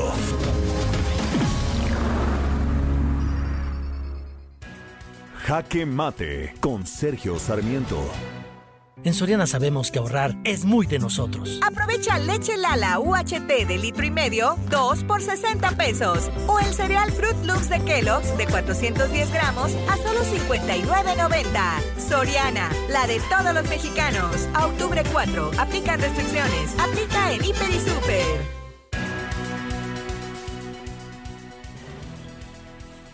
No hay nada ilegal en tener dinero o una empresa en un país con una menor tasa fiscal de la, de la, del país que uno en que uno vive. Esto se hace comúnmente pues en todos los países del mundo. Lógicamente, lo que hay que hacer, por supuesto, es primero pagar los impuestos por el dinero que se ha devengado y después el dinero puede colocarse en cualquier lugar del mundo donde convenga.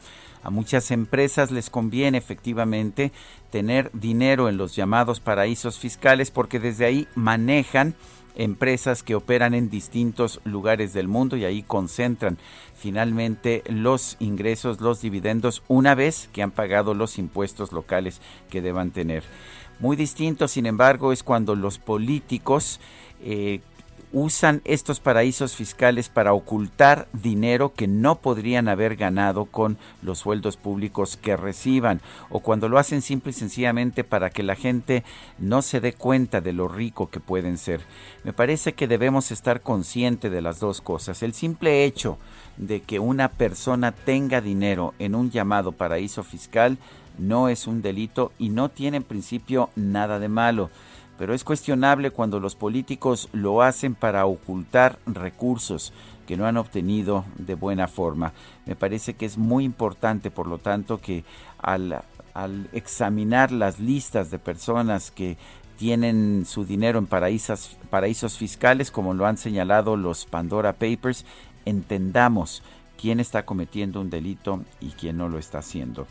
Yo soy Sergio Sarmiento y lo invito a reflexionar.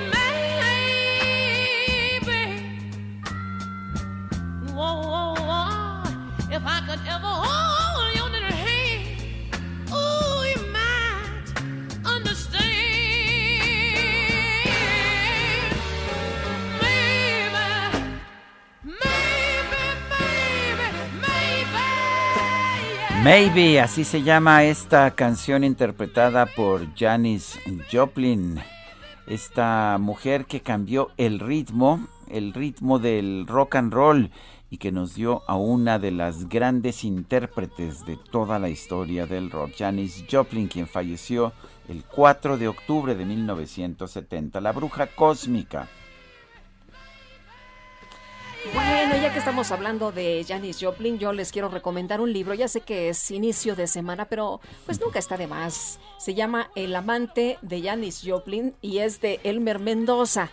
No van a obtener mucha información de Janis Joplin, pero la verdad es que es un muy buen libro que habla de un personaje que se relaciona, pues ya sabes, como en muchos libros de Elmer Mendoza, con el narcotráfico, pero este personaje resulta que en un encuentro inaudito conoce y se enamora de Janis Joplin. Así que, pues si quieren leer algo esta semanita, les recomiendo este de El amante de Janis Joplin del gran Elmer Mendoza. Y tenemos muchos mensajes. Dice una persona el auditorio, por favor omitan mi nombre. Buenos días, les escribo para comentarles. El jueves pasado mi carro pasó la verificación en un verificentro situado en el antiguo camino a San Lorenzo, casi esquina con eh, Iztapalapa. Y por una copia fotostática me cobraron 8 pesos. Entregué 600, me regresaron 5 pesos. Y el recibo que me entregaron es por 587. Y pregunto que por 8 pesos por una copia y la respuesta fue que eso cuesta la copia. Muchas gracias y les encargo omitir mi nombre. Bueno, y otra persona, Abraham Álvarez de Santa Rosa en la GAM, dice, buenos días Sergio y Lupita, comparto esta joya que encontré. La tolerancia llegará a tal nivel que las personas inteligentes tendrán prohibido pensar para no ofender a los imbéciles. Fyodor Dostoyevsky. Y hablando de, de, Janis Joplin, pues yo le recomiendo un libro, una biografía que me parece la mejor, Janis, Her Life and Music, de Holly, Holly George Warren.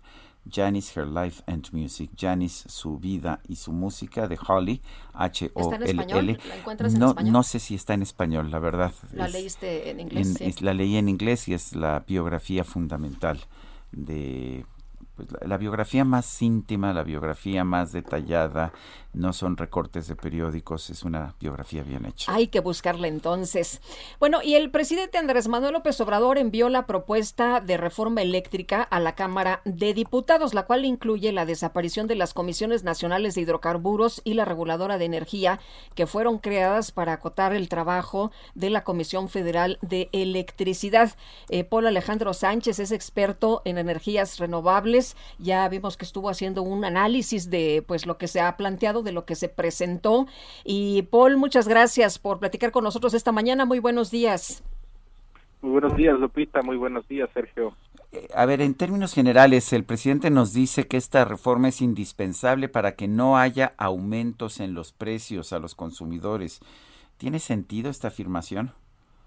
No, definitivamente no. Eh, esta es la historia de una empresa que se volvió eh, pues prácticamente una o que se quiere volver o pretende volverse prácticamente una secretaría porque ahora se encargaría y de determinar precios, tarifas, eh, de determinar este política de transición energética, de determinar quién compra y quién vende energía y a qué precio eh, va a convertirse en un monopolio porque va a ser el único que pueda venderle la energía a cualquier consumidor y también se va a convertir en un monopsonio, un término muy interesante que es será el único comprador de energía que podría, eh, nadie más va a poder eh, comprar energía, solamente CFE.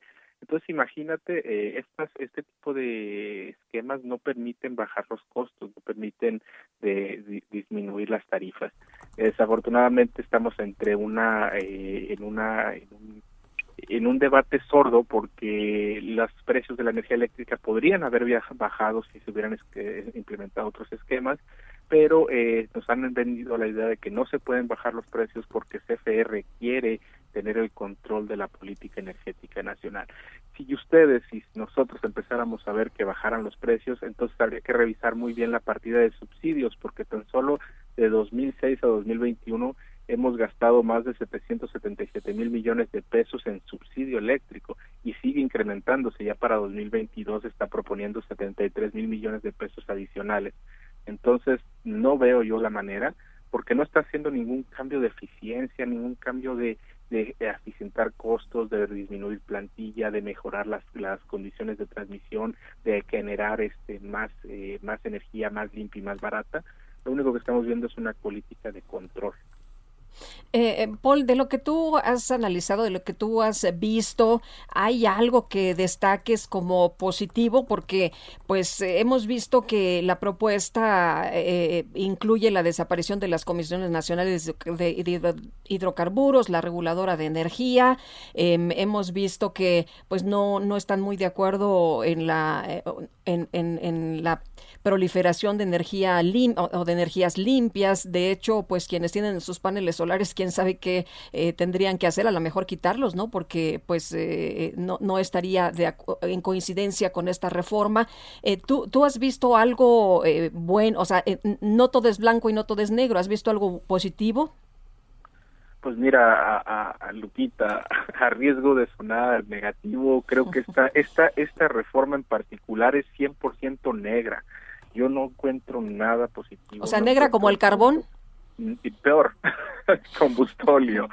Este, no, no encuentro nada positivo en esta en esta reforma porque no eh, no, no se estableciera por, no se establece por ejemplo eh, reducciones eficiencias incluso esta idea de que y no y no se establece ningún punto pero esta idea de que van a bajar los precios de la electricidad tampoco también es una ilusión como les comentaba porque eh, sería controlar precios y el control de precios no va a permitir disminuir los costos de la electricidad pues yo no la verdad es que no veo ningún punto que dijeras tú este es un punto incluso para debatir incluso por eso sorprende que algunas fuerzas políticas digan vamos a analizar y debatir esta propuesta porque realmente no, no, no se ve un punto de partida que dijeras, este es un punto que vale la pena debatir y analizar.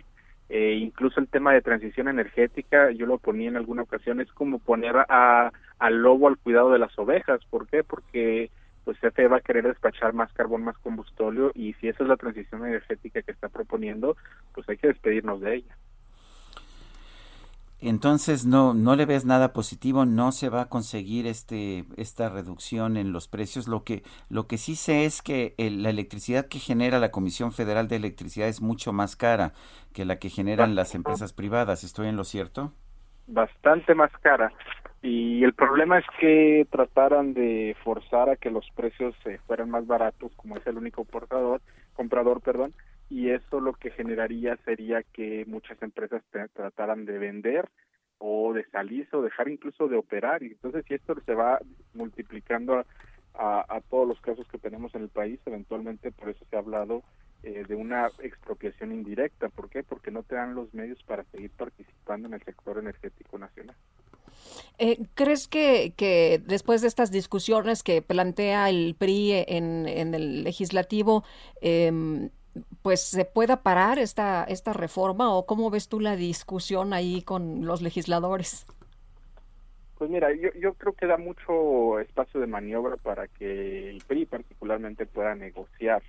Y yo creo que aquí el mensaje es, eh, si está en una posición el presidente y su partido como el año, eh, este año donde decía no le van a mover ninguna coma, o mandé la peor reforma, la más, este, la más radical, para poder llegar a un punto medio. Eh, ahí sí pudiéramos encontrar espacios y coincidencias, eh, incluso si el PRI va solamente con el con el con, Morena. Eh, la preocupación es pues es la misma, ¿no? Que si no se cede y que se sigue generando esta idea de solamente CFE es el único que puede administrar el mercado, pues al final del día por más negociaciones que haya, eh, más negociaciones que haya no vamos a avanzar en este término. Bueno, pues muchas gracias por conversar con nosotros esta mañana, Paul. Muy buenos días. Excelente día, Lupita, Sergio. Muy buen, eh, muy buen inicio de semana. Igual para ti. Hasta luego, Paul Alejandro Sánchez, experto en energía, energías renovables. Y bueno, vamos a, vamos a seguir sobre este tema. El presidente López Obrador, eh, pues habló hoy sobre la reforma energética. Esta, esta fue, esto fue lo que dijo sobre la reforma eléctrica conviene a todos la reforma energética, en este caso la reforma eléctrica, a todos, y conviene a los empresarios. A lo mejor no a los machuchones, porque esos pagan menos luz que lo que pagan la mayoría de los mexicanos, precisamente porque la anterior reforma energética se hizo para favorecer a las grandes corporaciones económicas y comerciales. Entonces, la nueva iniciativa lo que busca es de que no haya estos privilegios para que eh, se pague lo justo por la energía eléctrica y no aumente el precio de la luz. Ese es el objetivo eh, principal. Que no nos pase lo que está sucediendo en España. Y que si no hubiésemos nosotros llegado al gobierno, estaríamos en esa crisis bueno, que no nos pase lo que está sucediendo en España, pues es en España y en todo el mundo. Están subiendo, sí, los precios de la electricidad. ¿Por qué? Porque están subiendo los precios del gas, están subiendo los precios del petróleo. De hecho, en mi columna periodística de hoy señalo que el precio del gas ha subido 123% en el último año. Eh, esto quiere decir que si no se refleja este aumento del precio en el precio de la electricidad, pues lo que se hace es quebrar a la empresa, generar subsidios que deberían usarse para otras, otros tipos de cosas. Salud, por ejemplo, ¿no? Por ejemplo, salud, que sería quizás algo mucho más más adecuado para el gobierno de la República. Eh, no van a subir los precios si se privilegia la producción de la Comisión Federal de Electricidad. Bueno, según los registros de la Comisión Reguladora de Energía, que ya está controlada completamente por la Cuarta Transformación, de manera que no hay otros datos, el costo unitario en agosto fue de 1.687 pesos por megavatio hora, el de la Comisión Federal de Electricidad. El de los productores independientes privados fue de 861 pesos el megavatio hora. En las subastas de largo plazo, el costo unitario de energías intermitentes, la eólica y la solar, fue de 377 pesos por megavatio hora. En otras palabras, es muchísimo más cara la electricidad que genera la Comisión Federal de Electricidad, como ya nos lo decía Víctor Ramírez de la plataforma México, que platicamos con él, ¿no? México Energía y Clima y estas ah, son las cifras específicas que, cita la Comisión Reguladora de Energía. Oye, y lo que nos dice el presidente eh, como firma de lo que está argumentando es, si nosotros no hubiéramos llegado al gobierno, tendríamos esa crisis como la de España, es lo que nos comenta que es una pues una crisis internacional, o sea, qué es lo que sí está ocurriendo en el mundo, están subiendo los precios de los energéticos. Eh, México es el único país del mundo que piensa que la forma de enfrentar esta crisis eh, eh, ya hemos señalado aquí varias veces que China tiene una orden a todas sus empresas de comprar gas a cualquier costo. En otros países están considerando si almacenan más combustibles o no. Y el único país que piensa que la solución es reducir la inversión es México. Son las 8 de la mañana con 46 minutos. En Soriana sabemos lo que te gusta. Por eso aprovecha un 30% de descuento en todos los botes de basura, cestos para ropa y cajas almacenadoras. Sí, 30% de descuento en botes de basura. Soriana, la de todos los mexicanos. A octubre 4, aplica restricciones. Aplica el Hiper y Super. Bueno, y una persona del auditorio me mandó ayer una reflexión sobre si esto era correcto o no, y es que eh, a partir del primero de octubre se dio a conocer que ante el aumento de flujo migratorio, la empresa de autobuses ADO eh, había anunciado que en sus viajes va a solicitar una identificación oficial, así como un documento de estatus migratorio a las personas extranjeras. Eh, generalmente cuando uno va a comprar un boleto de, de camión, pues tú presentas tu identificación, pero aquí lo que sí llama la atención es este, este documento de estatus migratorio con base en la solicitud de las diversas autoridades estatales, federales y del Instituto Nacional de Migración ante esta situación extraordinaria de flujo migratorio por la que atraviesa actualmente el país. Queremos hacer de su conocimiento, escribe la empresa en un hilo de Twitter, que se estará instrumentando este protocolo. La empresa ha ofrecido una disculpa a sus viajeros por los inconvenientes que esto pueda ocasionar, reconociendo el compromiso de cumplir con lo solicitado por las autoridades mexicanas. En caso de cualquier duda sobre los documentos migratorios autorizados para extranjeros, recomendó ponerse en contacto con el Instituto Nacional de Migración. Y bueno, Movimiento Migrante Mesoamericano ha defendido libre tránsito de acuerdo con la ley migratoria. Eh, dicen que eh, lo que la ley señala es que ninguna persona será requerida de comprobar su nacionalidad y situación migratoria en el territorio nacional más que por la autoridad competente en los casos y bajo las circunstancias establecidas en la ley. 8 con 49 en Michoacán, gracias a una serie de amparos, 31 niños van a poder ser vacunados contra el COVID-19. Charbel Lucio, adelante. Buenos días, Sergio Lupita. Así es, en Michoacán, eh, gracias a estos amparos que promovieron ante juzgados federales, 31 menores de edad van a ser vacunados contra el COVID-19. El titular de la Secretaría de, Salud en Michoacán, Elías Ibarra Torres, señaló que los niños y adolescentes de 12 a 17 años que promovieron estos amparos y que no presentan enfermedades o comorbilidades recibirán a partir de este lunes el biológico de la farmacéutica Pfizer en las jurisdicciones sanitarias que correspondan, aunque evitó detallar en qué municipios se ubican estos menores. Eh, la vacunación de estos 31 eh, niños y adolescentes eh, se va a llevar a cabo mediante una estrategia trazada por la Delegación del Bienestar, la Secretaría de la Defensa Nacional y las autoridades estatales, mientras que los menores que padecen alguna enfermedad y requieren inmunidad, eh, pues ya pueden acceder al registro abierto en la plataforma de Internet que las instancias federales eh, pues han dispuesto para este fin. Y eh, bueno, estos menores con enfermedades agregadas también van a recibir la vacuna eh, Pfizer previo registro. Posteriormente, el Consejo Estatal de Vacunación va a sesionar para aprobar la aplicación de los biológicos para estos menores solicitantes con enfermedades que comprometen su sistema inmune. Esa es la información. Muy bien, Charbel Lucio, muchísimas gracias. Seguimos pendientes.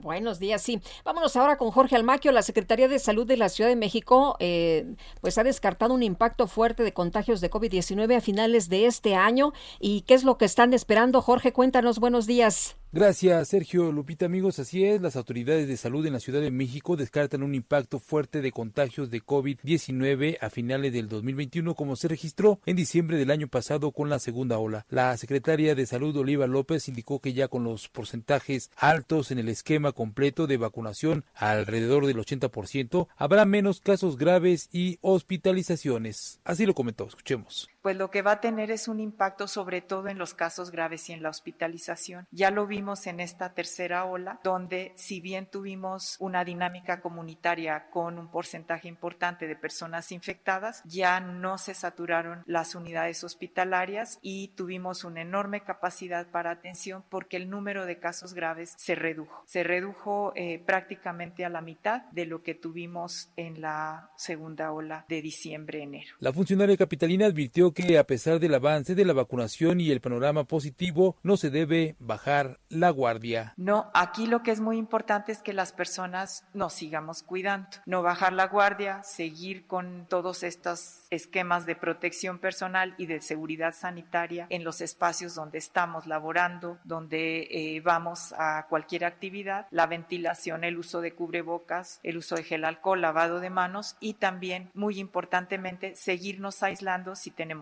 cualquier síntoma. La estimación es que no tendremos una dinámica como el año pasado. Por el momento, este fin de semana, la Ciudad de México alcanzó el 98.7% de vacunación de todos los adultos con al menos una dosis de vacunas y el 73% con el esquema completo. Se espera que a más tardar en los primeros días de noviembre culmine el proceso total de las personas que acudieron a las jornadas de vacunación aquí en la capital del país, aunque eso dependerá de la llegada de los biológicos y cómo los destine el gobierno federal. Por lo pronto, este martes inicia la fase 31 del Plan Nacional de Vacunación para aplicar segundas dosis a los adultos de 30 a 39 años de Iztapalapa e Iztacalco. Sergio Lupita, amigos, el reporte que les tengo. Jorge, muchas gracias. Igual para ti, muy buenos días.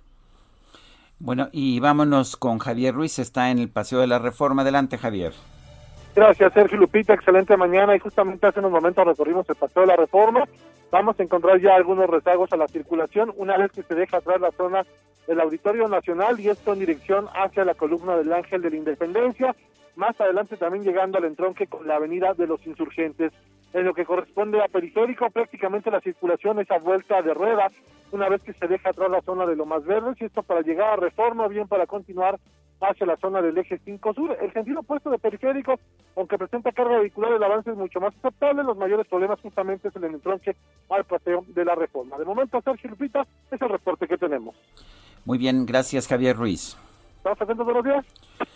Bueno, son las 8 con 53 minutos. Ya viste, Guadalupe, sí encontré que este libro sobre Ay, que está en español, ¿verdad? Sí, está en español. Qué buena noticia, mi querido Sergio. Bueno, y lo le reitero, se llama Janis Joplin, la biografía definitiva de la legendaria reina del rock. Hay edición en Kindle, también hay una eh, edición en, en, libro físico, eh, pero sí, sí está, sí está disponible en sí. español. Repito, se llama Janis Joplin, la biografía definitiva de la legendaria reina del rock y es de Holly George Warren. Vamos a una pausa y regresamos.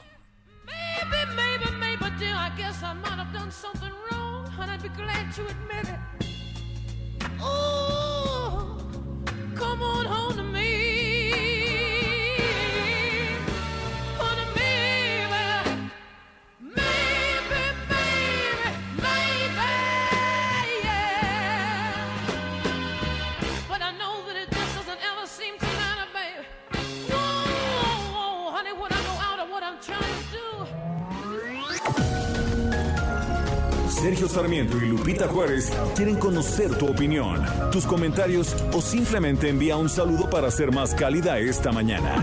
Envía tus mensajes al WhatsApp 5520 109647. Heraldo Radio, la HCL se comparte, se ve y ahora también se escucha.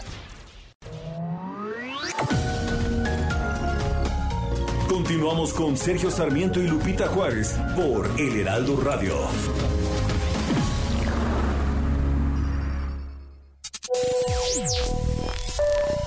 Pues amanecemos con esa notición de los papeles de Pandora, simplemente para confirmar lo que pues siempre muchos hemos sabido, las enormes riquezas de tantos personajes, tanto de la vida privada como gubernamentales. Pero qué diferente, ¿verdad? Se aprecia una notición como esto después de que se conoce. Es verdaderamente una bomba de hidrógeno, a pesar de lo que ya sabemos, de lo que siempre hemos sabido de lo corrupto que han sido tantos funcionarios y de tanta riqueza que han acumulado. Pero ahora que se confirma, verdaderamente explota. Saludos chicos desde Miguel Hidalgo, Fernando Nava.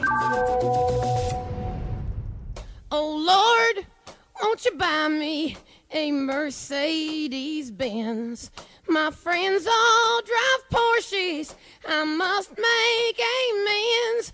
Worked hard all my lifetime, no help from my friends. So, oh Lord, won't you buy me a Mercedes Benz? Oh Lord, won't you buy me a color TV? Dialing for dollars is trying to find me. I wait for delivery each day until three. So, oh Lord, won't you buy me a color TV? Oh Lord. Bueno, pues seguimos escuchando música interpretada por Janis Joplin. Esta magnífica canción a capela se llama Mercedes Benz. Escucha, aquí se escuchan las características de esta voz extraordinaria de Janis Joplin. Lord, won't you buy me a night on the town? Everybody, oh Lord, won't you buy me a Mercedes? Pues una voz muy potente la de Janis. Oye, y tenemos mensajes de nuestros amigos del auditorio. Dice una persona que se llama Juan. Buen día, saludos para todos ustedes. Eh, ¿Quién tiene los mapas de las tuberías de Pemex? Eh, ah, dice, ¿quién tiene los mapas de las tuberías de Pemex? Claro, de ahí se viene el guachicolero porque los eh, paisitas no tienen siquiera la idea en dónde perforar y de qué material se necesita para lo mismo y lo más importante es el dinero para realizar esta inversión. O sea que, pues quien tiene la información es quien hace este tipo de trabajos. Bueno, y nos dice otra persona, raya en lo criminal la irresponsabilidad del presidente convocando a una reunión masiva el 20 de noviembre en medio de la pandemia de la que todavía no salimos. Soy Iván Ponce de León de Naucalpan, Estado de México. Son, son las nueve con tres minutos. Vamos con Mónica Reyes. Gracias, Sergio Sarmiento Lupita Juárez. Qué gusto saludarlos, amigos. Los invitamos a que se unan a nuestro nuevo programa de vivienda. Si eres comerciante, trabajador independiente, madre soltera y no tienes forma de comprobar tus ingresos, acércate a tu hogar seguro. Ellos tienen la mejor solución para que puedas adquirir una vivienda propia con las facilidades de pago que tú necesitas. En tu hogar seguro podrás obtener tu propio hogar de una manera fácil, segura y confiable. Los promotores de tu hogar seguro pueden diseñar un plan acorde a tus necesidades para que en menos de lo que imaginas, puedas estar estrenando la casa de tus sueños. Llama hoy mismo a las líneas de tu hogar seguro y olvídate de pagar renta. Es momento de comenzar a invertir en un lugar diseñado especialmente para ti. Llama ya 55 89 39 37 49 55 89 36 91 58, donde te brindarán más información, asesoría totalmente gratuita. Regresamos con ustedes, Sergio Sarmiento y Lupita Juárez.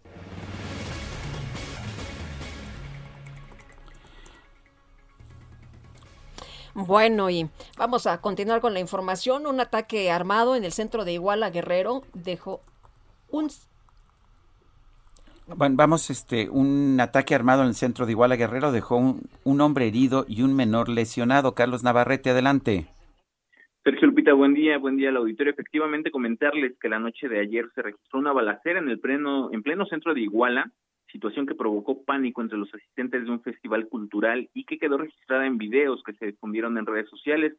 De acuerdo con reportes policíacos, alrededor de las 8 de la noche de ayer, un hombre de aproximadamente 50 años y un menor de 12 años fueron atacados a balazos en el atrio de la iglesia de San Francisco de Asís, en el zócalo de la ciudad. Ambos presentaban heridas de arma de fuego en el rostro y quedaron tendidos en la entrada principal de la iglesia.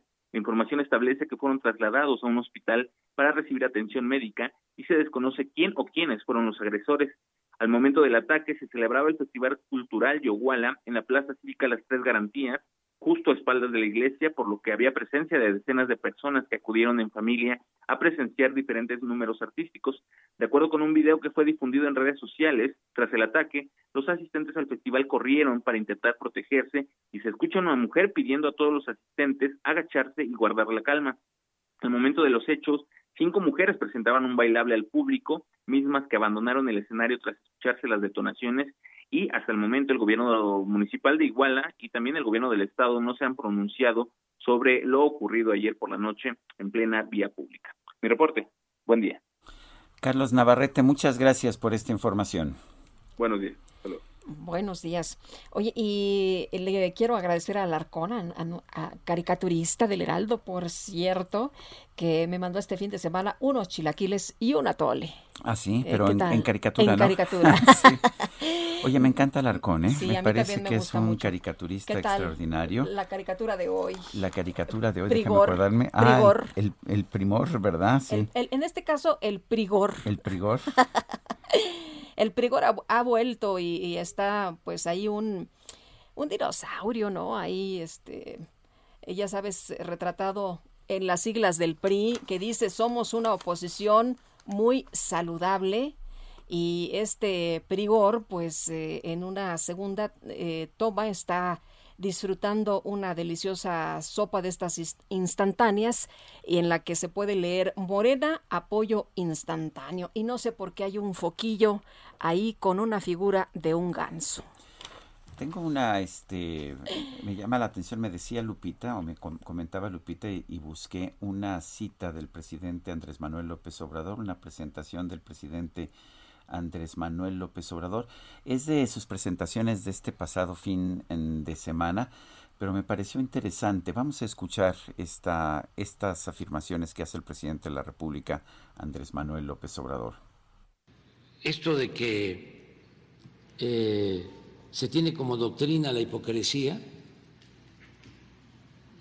pues es eh, bastante extendido en eh, sectores de la población, no necesariamente los más ricos, también en sectores de clase media, aspiracionistas. Hay más pensamiento conservador en la colonia del Valle que en las lomas. Por ejemplo, porque ni modo que haya 10 millones o 15 millones en las lomas, no, está extendido y existe. No son, afortunadamente, mayoría, porque el pueblo este, no está de acuerdo. Bueno, pues sí, sí, es de hoy la cita, estoy viendo que sí es de hoy la cita, es de este 4 de octubre, es del presidente Andrés Manuel López Obrador, que dice que hay más conservadores en la colonia del Valle de la Ciudad de México que en las lomas. Bueno, quizás sea se deba a que pues los más ricos sí se benefician de las políticas de este gobierno, pero no las clases medias que el presidente considera que son egoístas, aspiracionistas, corruptas y racistas, ¿no? Es lo que ha dicho, ¿no? Que no, no está bien ser aspiracionista. En la clase media, pues, hay más pensamiento conservador y esto no le gusta al presidente de la República. Y que los más ricos sí estén contentos y se acerquen al presidente, pues tampoco me sorprende porque pues las políticas del gobierno los favorecen a ellos. Pero en fin, son las nueve de la mañana con nueve minutos. El gobierno del municipio de Acapulco, Guerrero, descartó que el incendio de la discoteca Baby O haya sido con tintes eh, políticos de violen y de violencia. Y Abelina López Rodríguez eh, que acaba de, estrenarse como alcaldesa ¿no? de Acapulco, está en la línea telefónica para platicar de nosotros. Abelina, muchas gracias por conversar esta mañana aquí en El Heraldo. Muy buenos días. Hola, Abelina. Sí, Avelina, buenos días. Sí, a la orden, buenos días. Gracias. cuéntenos en primer, en primer lugar, ¿qué información tienen ustedes ya ahora que ya han asumido el poder y sé que apenas acaba de ocurrir sobre el incendio de la discoteca Baby O? Bueno, hemos estado en, eh, en coordinación con la mesa de de, coordinación de la paz. De hecho, yo ahorita estoy aquí, donde están pues todas las instituciones que tienen que ver con el tema de seguridad, Sedena, Marina, Fiscalía del Estado, eh, seguridad municipal, seguridad estatal, eh, Guardia Nacional. Y entonces es pues donde se ponen sobre la mesa los, los temas, los, las incidencias. Y en el caso de, del Baby pues se viene haciendo la, la, la investigación y eso pues lo viene realizando Fiscalía del Estado. Eh, a nosotros nos requirieron los videos que ya se entregaron. Eh, Abelina, mucho se dijo que era una amenaza, era la, fijar la, posición de los eh, cárteles de la delincuencia organizada frente a los nuevos gobernantes. ¿Usted qué dice? No, digo, yo todavía ni había recibido. Eso sucedió el 29 a las 8, yo recibí hasta el al 30. no, entonces, pero no, decimos que sea, que, sea responsabilidad de usted, lo que decimos es que hay este temor de que el crimen organizado esté extorsionando a los negocios. No, para nada. El, dicho por el señor Rafael, eh, él dice no nos extorsionaron, entonces el, el crimen organizado no funciona así. El crimen organizado te extorsiona, te manda, te extorsiona, te extorsiona. A ellos no lo extorsionaron. Por lo tanto, no, mm, el, o por lo que uno conoce de cómo, cómo ha habido casos y cómo funciona la delincuencia, entonces no se ve, no se ve con un asunto de delincuencia. Pero entonces usted no se siente amenazada por el crimen organizado al llegar a esta nueva posición como alcaldesa de Acapulco? No, para nada, para nada. Eh, o sea, digo, no, el, el, crimen organizado no funciona así. Eso, eso es raro como está ahí. Eh, el crimen organizado va sobre la extorsión, la extorsión, la extorsión. Ellos no siguen extorsionados, por lo tanto, no hay indicios de la delincuencia organizada. Habría que revisar en la investigación que está haciendo la Fiscalía cuál es el fondo.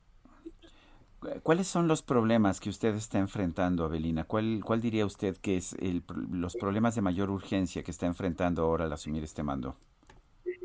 Bueno, es el tema de la basura, el tema de nosotros tenemos fuerte problema del tema de que hay que trabajar mucho sobre las bueno se, se cortó eh, eh, lo que bueno, estábamos platicando con Abelina López Rodríguez, alcaldesa de Acapulco. Están tratando de restablecer ahí el contacto. Doña Abelina nos decía que uno de los grandes problemas es la basura, ¿verdad? A ver, eh, a ver, nos dice el equipo de producción que se está cortando, que van a volver a marcarle para tener una, eh, una mejor calidad. Pero eh, mientras tanto son las 9 de la mañana, 9 de la mañana con 13 minutos. Yo veo a dos personas muy contentas esta mañana. aquí, y eso que nadie le va a la América, pero pues por ahí hay alguien que le va a los Green Bay Packers y hay alguien que le va a los Ositos de Chicago. 9 con 13, vámonos a la micro deportiva. Y amigas. A partir de este momento, la micro deportiva.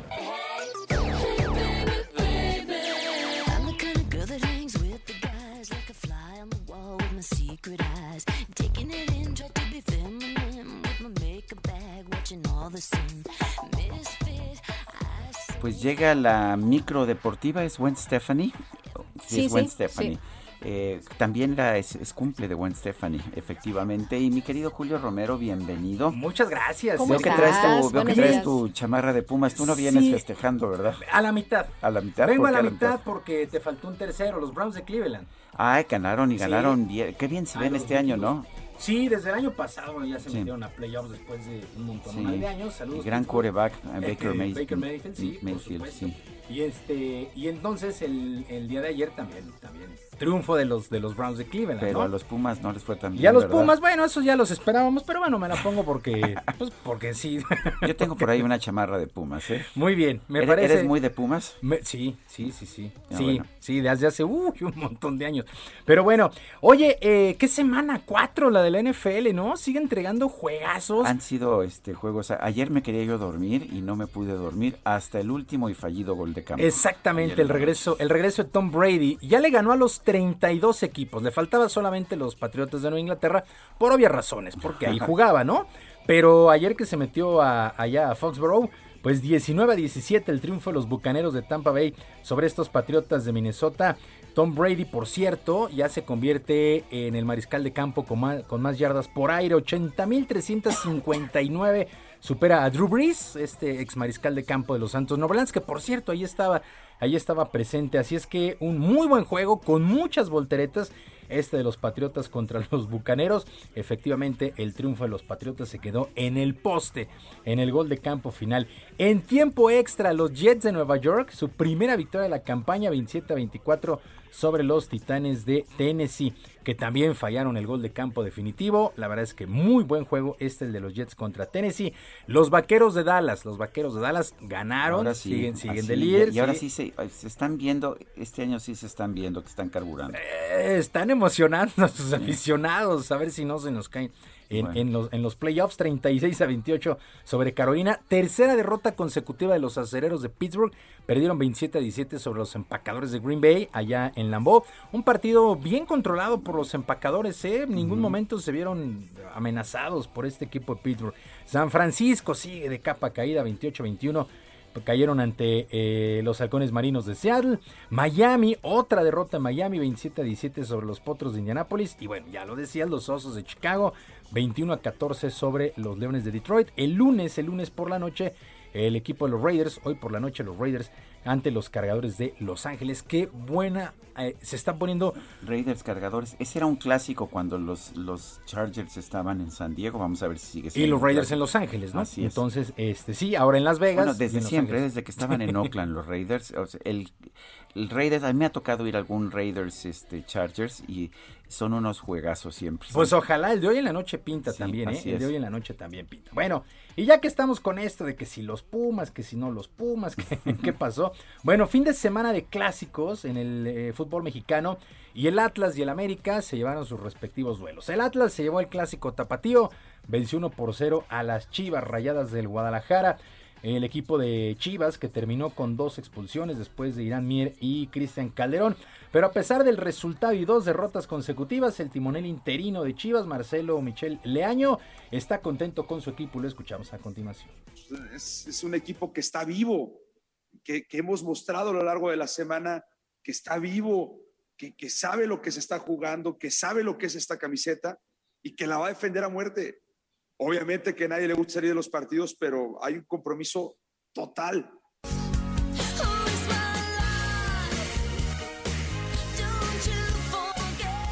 Bueno, pues así las cosas con las Chivas, pues sí están vivos, pero no ganan y entonces pues eso es lo que importa de repente. Bueno, en el otro clásico, el capitalino, el América se impuso 2 por 0 a los Pumas de la Universidad en la cancha del Estadio Azteca, anotaciones de Richard Sánchez, golazo y de Mauro Laines ya en tiempo de compensación. Santiago Solari, técnico del América, se dijo tranquilo después de tres duelos sin conocer la victoria. Entiendo que uno viene ganando y luego empata o pierde en algún momento y, bueno, llama la atención, pero es parte de la normalidad del fútbol y el fútbol sigue y continúa. Y después de la victoria es exactamente igual. El fútbol continúa y, y los tres puntos que ganamos hoy ya los ganamos y luego tenemos otro partido Ahora por suerte hay un pequeño descanso porque el calendario ha sido tremendo.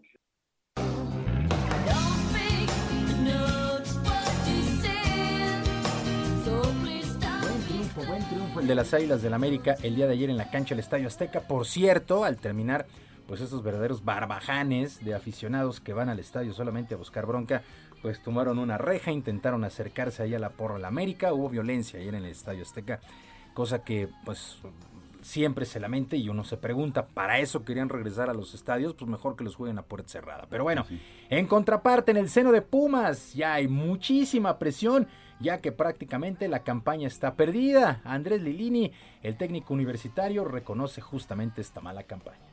Ni me puedo esconder en una realidad, que es eso. No podemos hacer goles y los goles no te hacen ganar. y no, no hacerte ganar es estar eh, en una posición sumamente complicada e incómoda que el club no merece. Y cuando esas cosas no merecen, con toda razón hay responsables de, cada cosa.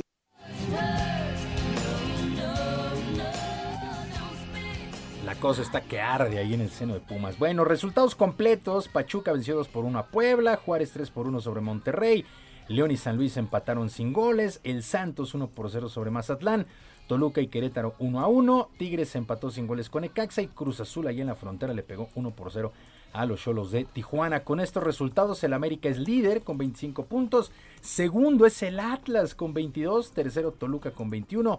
cuarto Monterrey con 20 y el quinto lugar es para Tigres que tiene 18 unidades.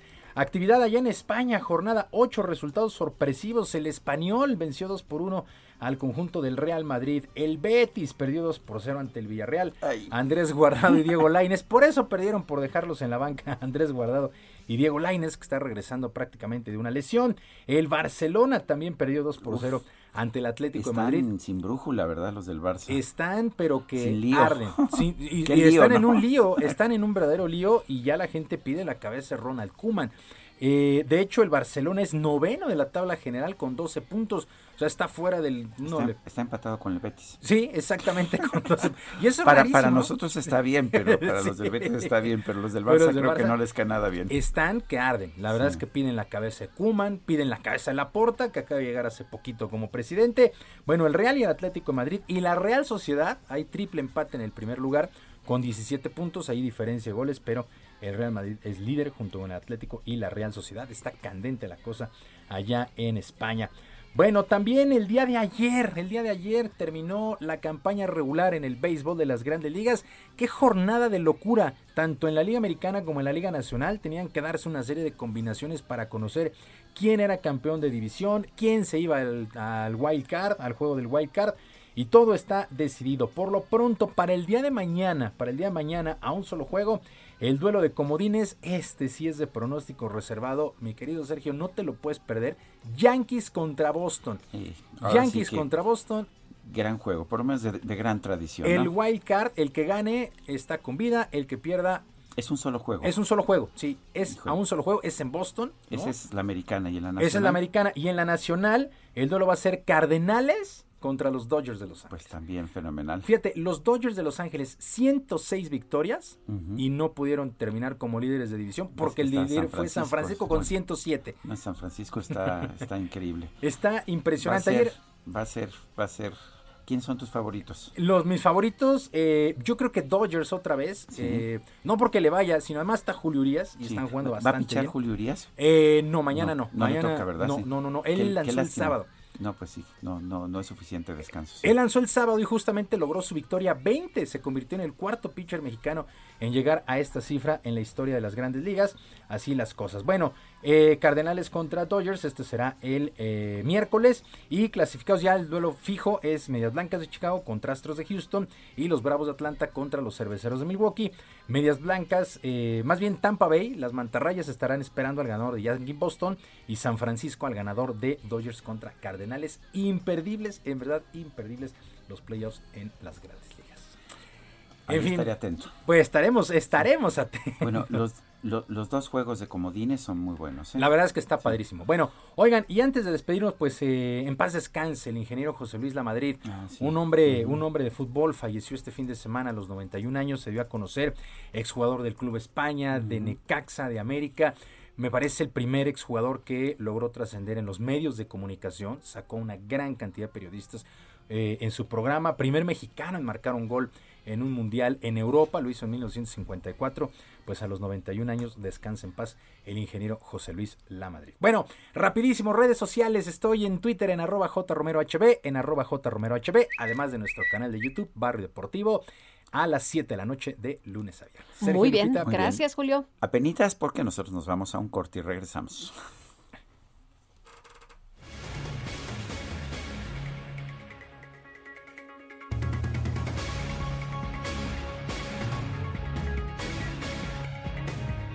Diez segundos debieron haber puesto música.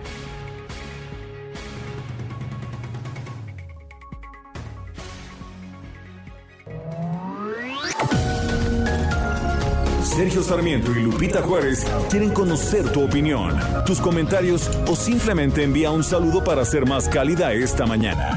Envía tus mensajes al WhatsApp 5520 109647. Heraldo Radio, la HCL se comparte, se ve y ahora también se escucha. Continuamos con Sergio Sarmiento y Lupita Juárez por El Heraldo Radio.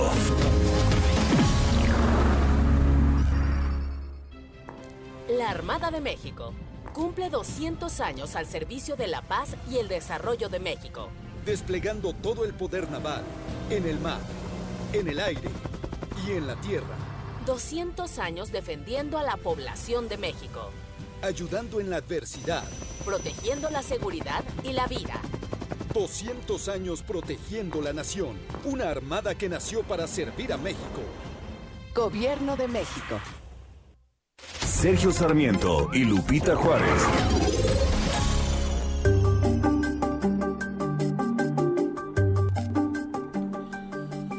Y vámonos con Mariano Riva Palacio en Bienestar H. Adelante, Mariano.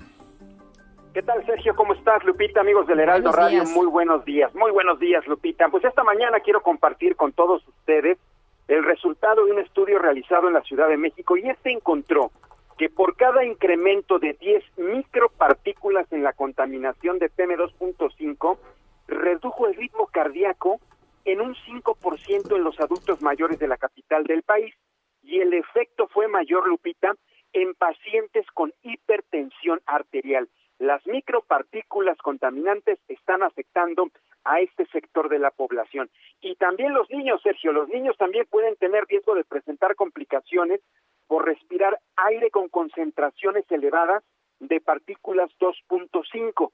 Sus pulmones aún no están desarrollados por completo, son más activos que los adultos y también más propensos a presentar asma u otras enfermedades respiratorias. Por eso, refiere este estudio, los habitantes de la Ciudad de México están o estamos más expuestos a padecer enfermedades cardiorrespiratorias. Antes sabíamos, Lupita, que éramos propensos a enfermedades pulmonares. Bueno, ahora resulta que en estos dos sectores de la población capitalina se está expuesto a padecer enfermedades cardiorrespiratorias debido a las altas concentraciones de partículas contaminantes. Y una razón de estas concentraciones de partículas se debe a que más de 50 millones de vehículos circulan con gasolinas adicionadas con éter metil terbutílico, que es un oxigenante de origen fósil, pues que contamina el aire y los mantos acuíferos. Según Luis Alfonso González, él es presidente del Comité Científico y Técnico de la Asociación Mexicana para la Movilidad Sustentable, si se usaran, como ya sucede en más de 70 países, si se usaran energías procedentes de fuentes renovables, como el etanol, pero a un porcentaje de menos del 10%, dice el especialista Sergio, se podría reducir más del 30% de emisiones de partículas PM2.5 al ambiente. Esto sería un paso pues gigantesco pues para acercarnos a, a lo recomendado por la Organización Mundial de la Salud, es mejorar la calidad del aire y por consiguiente la salud de millones de personas. Recordemos, Sergio Lupita y amigos del Heraldo Radio, que la Comisión Reguladora de Energía de nuestro país deberá dar su fallo sobre el uso del etanol al 10% en todo el territorio nacional. Se han entregado diversos estudios a esta comisión que demuestran los beneficios reales a la salud al usar solo el 10% del etanol en los combustibles. Son beneficios que también se verían reflejados pues al medio ambiente, a la economía y al desarrollo del país, principalmente en el sureste. Esto es lo que dicen los expertos, porque aún hay mucha incertidumbre al respecto. En este sentido, el Comité Científico y Técnico de la Asociación Mexicana para la Movilidad Sustentable hace un llamado a que las autoridades vean más por la salud de la población y el desarrollo sustentable. Si la concentración de micropartículas genera daños cardiorrespiratorios, las personas que sufren asma se verían mayormente afectadas. Recordemos, Sergio Lupita, que en México una de cada diez personas padece asma, estamos hablando de aproximadamente 8.5 millones de mexicanos. Sí, es una enfermedad que se controla, pero los efectos por la contaminación son demasiado molestos. Así que Sergio Lupita, los datos, amigos del auditorio, datos y resultados de esta investigación llevada si se usaran por lo menos menos de estas 10 de este 10 porcentaje en el etanol en los combustibles, estaríamos hablando de que se mejoraría el medio ambiente y la salud de la gente que vivimos en las grandes ciudades, principalmente en la capital del país. Sergio Lupita, los datos esta mañana en Bienestar. Gracias, Mariano. Gracias, muy buenos días a todos. Buenos días. Sí, el Consorcio Internacional de Periodistas de Investigación presentó una serie de documentos denominados Pandora Papers, en los que se da a conocer la existencia de cuentas secretas en paraísos fiscales de políticos, funcionarios públicos y empresarios de más de 90 países y territorios, incluidos el nuestro. Andrea Cárdenas, reportera de Quinto Elemento Lab, gracias por platicar con nosotros y, cuéntanos eh, cómo fue que ustedes se involucraron precisamente en la desclasificación de estos Pandora Papers. Buenos días. Hola, Andrea. Se nos cortó la comunicación. No, no, no, perdón. Ah, ahí, está. Ya se escucha. Sí, adelante, Andrea. Buenos días, muchísimas gracias, Sergio y Lupita. Pues les, les, les, comentaba, bueno, nosotros somos parte de esta alianza de investigación eh, que es liderada por el Consorcio Internacional de Periodistas de Investigación, en la que participaron 600 periodistas de 117 países de 150 medios de comunicación internacionales de todo el mundo y nos invitaron a participar. Nosotros nos unimos a, esta investigación en febrero, marzo de este año, o sea, ya llevamos ocho meses trabajando estas historias, revisando expedientes secretos, documentos, escrituras legales, certificados de acciones, registros mercantiles, y en fin, así es como nos, comenzamos a, involucrar en, esta, en, en esta gran investigación inédita que nos permite un asomo, una mirada a las estrategias que utilizan los mexicanos para proteger su patrimonio y guardar su riqueza fuera del país. Y en esta investigación después se fueron sumando también otros medios mexicanos aliados en esta, en esta tarea de, de revisión de expedientes y documentos, entre ellos Proceso, El País y Univisión. Eh, ¿qué, es, lo que encontraron? Eh, por lo que puedo ver, hay decenas de miles de cuentas en paraísos fiscales, pero eh, no, no solamente de México, sino de todo el mundo. Pero hay muchos políticos y funcionarios públicos, mandatarios incluso, por ejemplo, de países latinoamericanos. Sí, los hallazgos son realmente reveladores. Dentro de los archivos hay 35 presidentes o expresidentes que figuran en los documentos, 14 de estos pertenecen a América Latina. Está, por ejemplo, el, presidente chileno Sebastián Piñera, el ecuatoriano Guillermo Lazo, el dominicano Luis Abinader. Y aquí en México también fueron reveladores los hallazgos. En, en el caso mexicano son más de 3.000 nombres que han hecho uso de fideicomisos opacos y de sociedades de papel en paraísos fiscales. los hallazgos de nuestra investigación revelan que muchos de los actores mexicanos que podrían acabar con este sistema offshore se han beneficiado de sus servicios en las últimas décadas, ¿no? Entonces tenemos, por ejemplo, a más de 80 políticos y sus familias que han llevado millones de dólares a lugares que ofrecen privilegios fiscales y que garantizan el anonimato fuera del alcance de las autoridades de Hacienda. Y esto, como decíamos, pues es algo inédito. Eh, si recordamos la investigación pasada de paraísos fiscales bueno, Panama Papers y luego se dio Paradise Papers en el 2016 y 2017 respectivamente. En el caso de los Panama Papers aparecían en la lista 311 mexicanos. Hoy estamos hablando de 3.000, o sea, hay 10 eh, eh, veces más grande en los alcances y los hallazgos encontrados aquí en México en esta investigación conocida como los Pandora Papers. Eh, Andrea, eh, no todo es ilegal eh, dentro de las offshores. Tener recursos en el extranjero, donde se vuelve delito, es cuando las inversiones tienen una utilidad o intereses y estos no son declarados ante las instancias fiscales. ¿Estaríamos ante esta situación? No, o sea, tendría que estudiarse cada caso en lo particular, ¿no? en México, ya sabemos, no es ilegal tener sociedades fachada para mantener activos o para resguardar el patrimonio fuera del país, siempre y cuando ese dinero haya pagado impuestos y no provenga de actividades delictivas. Nosotros no podemos saber, ya como periodistas, eh, a, partir de los archivos y expedientes a los que tuvimos acceso, lo que no podemos conocer es si se pagó el impuesto o si la empresa offshore o el fideicomiso o la fundación se reportaron a las autoridades del SAT. Aquí ya corresponde a las autoridades hacendarias pues realizar una investigación pertinente para poder encontrar efectivamente si hubo algún delito. oye, porque Guadiana, por ejemplo, el, legislador dice, es que me atonté en la declaración del SAT. Sí, porque a ver, no, no, nadie, por lo menos nadie está diciendo hasta este momento que su dinero ya haya sido ilegal pero sí tendría que haberlo declarado y ahí lo que dice él es que se atontó. Que se atontó, ¿no? Y vemos varios funcionarios, ¿no? Que no han declarado en sus declaraciones de patrimonio estas inversiones. Sí, hay, varios, eso, eso fue otro hallazgo que también nos llama la atención, que los funcionarios están obligados a reportar sus, sus ingresos, no nada más los ingresos que reciben, sino también sus participaciones en empresas, sus inversiones, sus cuentas bancarias, sus inmuebles en México y en el extranjero. Y lo que nos llama la atención es que las entidades, las empresas, los fideicomisos que encontramos en paraísos fiscales en los que participan funcionarios públicos mexicanos no fueron reportados en sus declaraciones patrimoniales públicas. Es el caso, por ejemplo, del ex consejero jurídico Julio Chérez, quien hasta hace unas semanas era pues, el consejero más cercano de López Obrador y el encargado de realizar las iniciativas y reformas del presidente. Y lo que sabemos a partir de los documentos es que él obtuvo acciones de una compañía offshore creada en las Islas Vírgenes Británicas en el año 2011 que a su vez controla una empresa en Florida que es dueña de un departamento en Miami.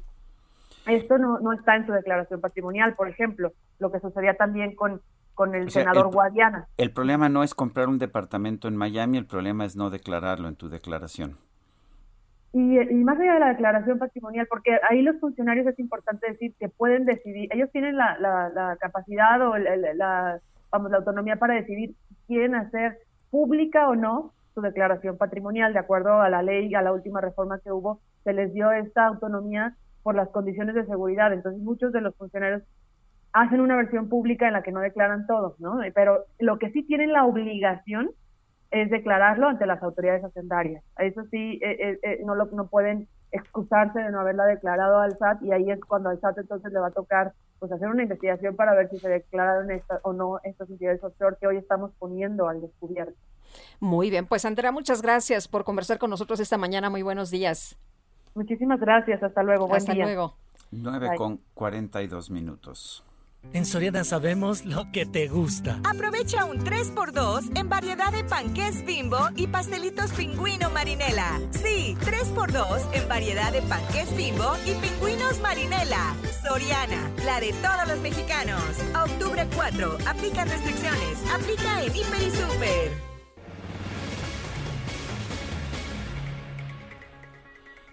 La alcaldesa de Tlalpan, Alfa González Magañe, Magallanes, aseguró que su gobierno será de puertas abiertas. Alfa González Magallanes está en la línea telefónica.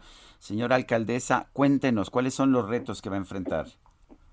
Hola, Sergio, muy buenos días. Eh, muy buenos días, Lupita. Hola, ¿qué tal? Buenos a todo auditorio. Pues mira, tenemos grandes retos. Es una alcaldía que encontramos eh, pues prácticamente en el abandono es una alcaldía que nos dejaron ya con el dinero con el dinero comprometido la mayor parte del gasto. Tenemos prácticamente mm, cerca del 2% del presupuesto para la operación eh, de lo que nos está del año.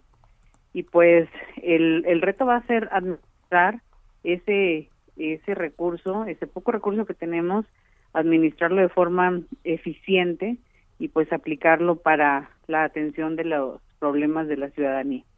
¿Por dónde le van a entrar Alfa si no hay dinero?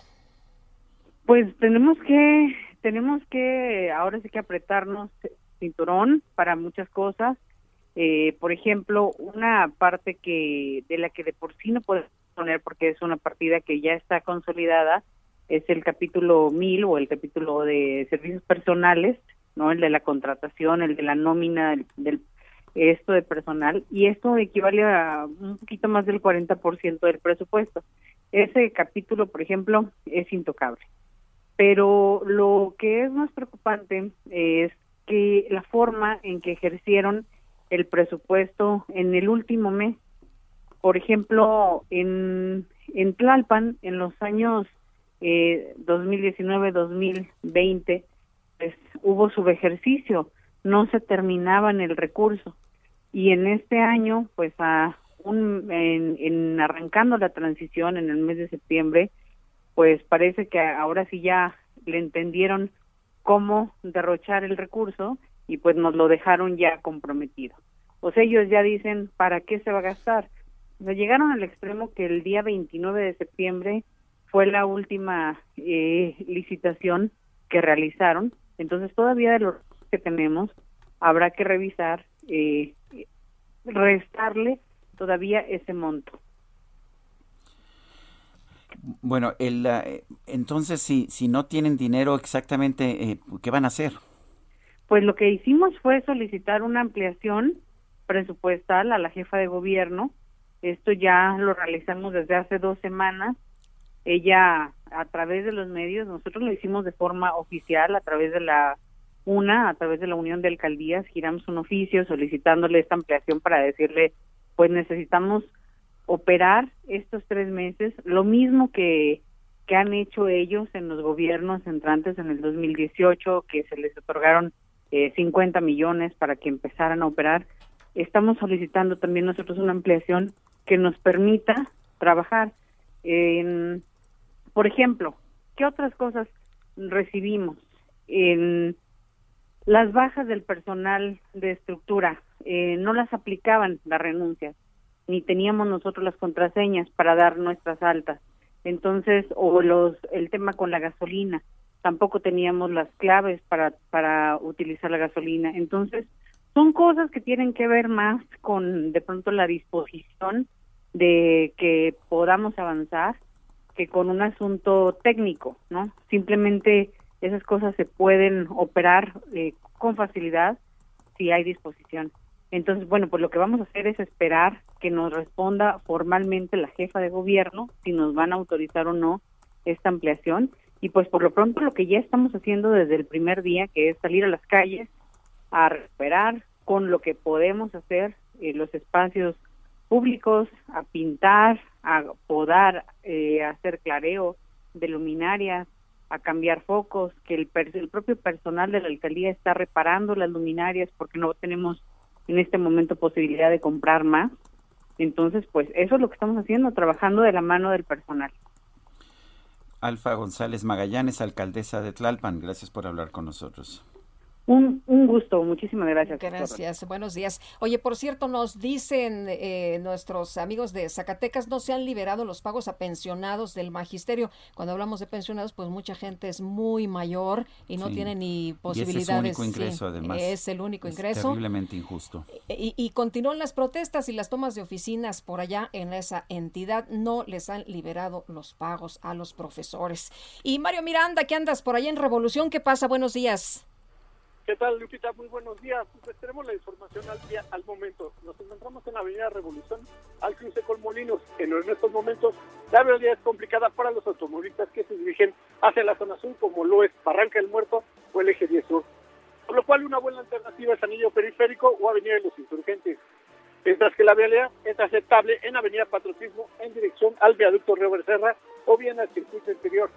El viaducto Río Becerra en dirección al anillo periférico presenta carga vehicular, así que le recomendamos a los amigos automovilistas tener paciencia. Sergio Lupita, seguimos pendientes. Gracias, Mario. Hasta luego. Son las 9 con 48.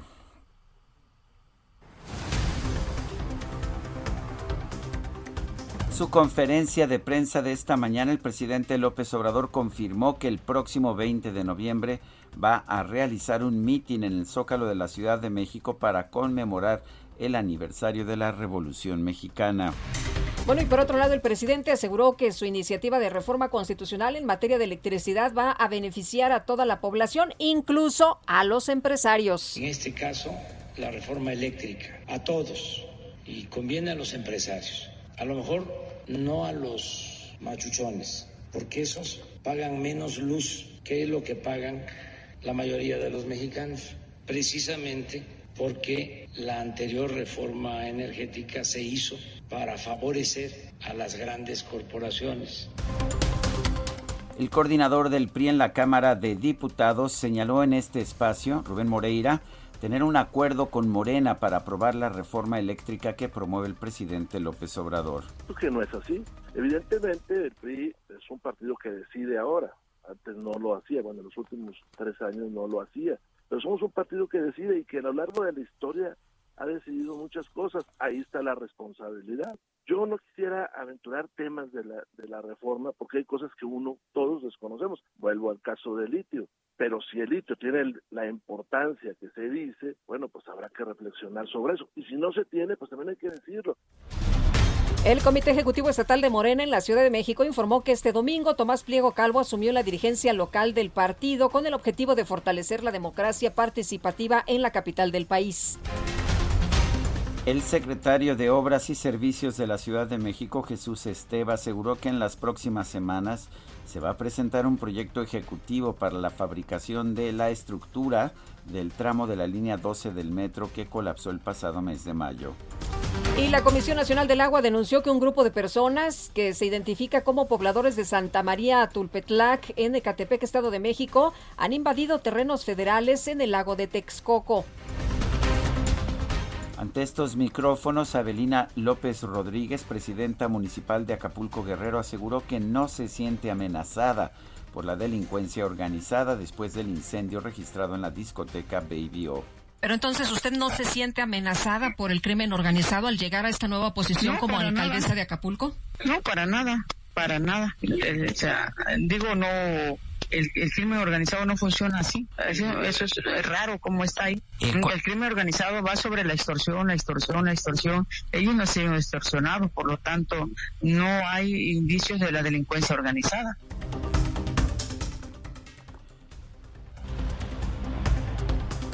Bueno, y el líder del Partido Popular Español, el PP, Pablo Casado, y la presidenta de la Comunidad de Madrid, Isabel Díaz Ayuso, rechazaron que España deba pedir perdón por la conquista de América. Si lo que quieres es bailar, si lo que quieres es si tú quieres bailar Híjole, sopa de caracol, no se te antoja sopa de caracol. Este fin de semana en diversos supermercados del país se reportó escasez de sopas instantáneas eh, debido a que muchas personas realizaron compras de pánico luego de que la Profeco decidió retirar del mercado dos marcas que no cumplen lo que indican en su etiqueta. En redes sociales se hicieron virales múltiples memes y fotografías de personas comprando cajas enteras de sopa. O sea que la autoridad quiere prohibir lo que la gente quiere consumir. ¿Cómo la ves? Así son las prohibiciones. Prohibido prohibir, señores. No dijeron que no eran prohibicionistas, ¿verdad? El presidente dijo prohibido prohibir.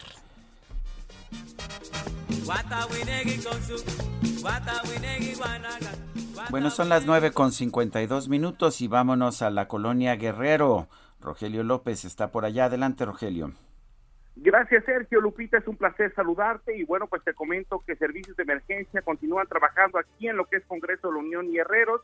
Esto debido, bueno, pues a una riña en el cual resulta una persona de tipo de abandono social herida por arma blanca. Esta trae una lesión severa en la pierna derecha. Ya hasta aquí ha llegado para médicos del Centro Regulador de Urgencias de la Secretaría de Salud. Están, eh, pues, eh, pues ya valorando y atendiendo a esta persona, la cual, bueno, pues ya está siendo trasladada al hospital debido a sus lesiones.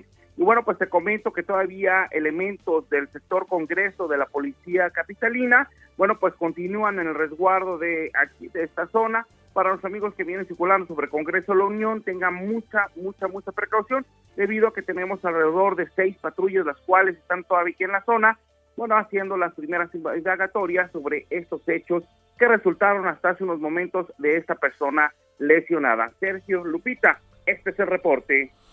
Muchas gracias, Rogelio. Buen día.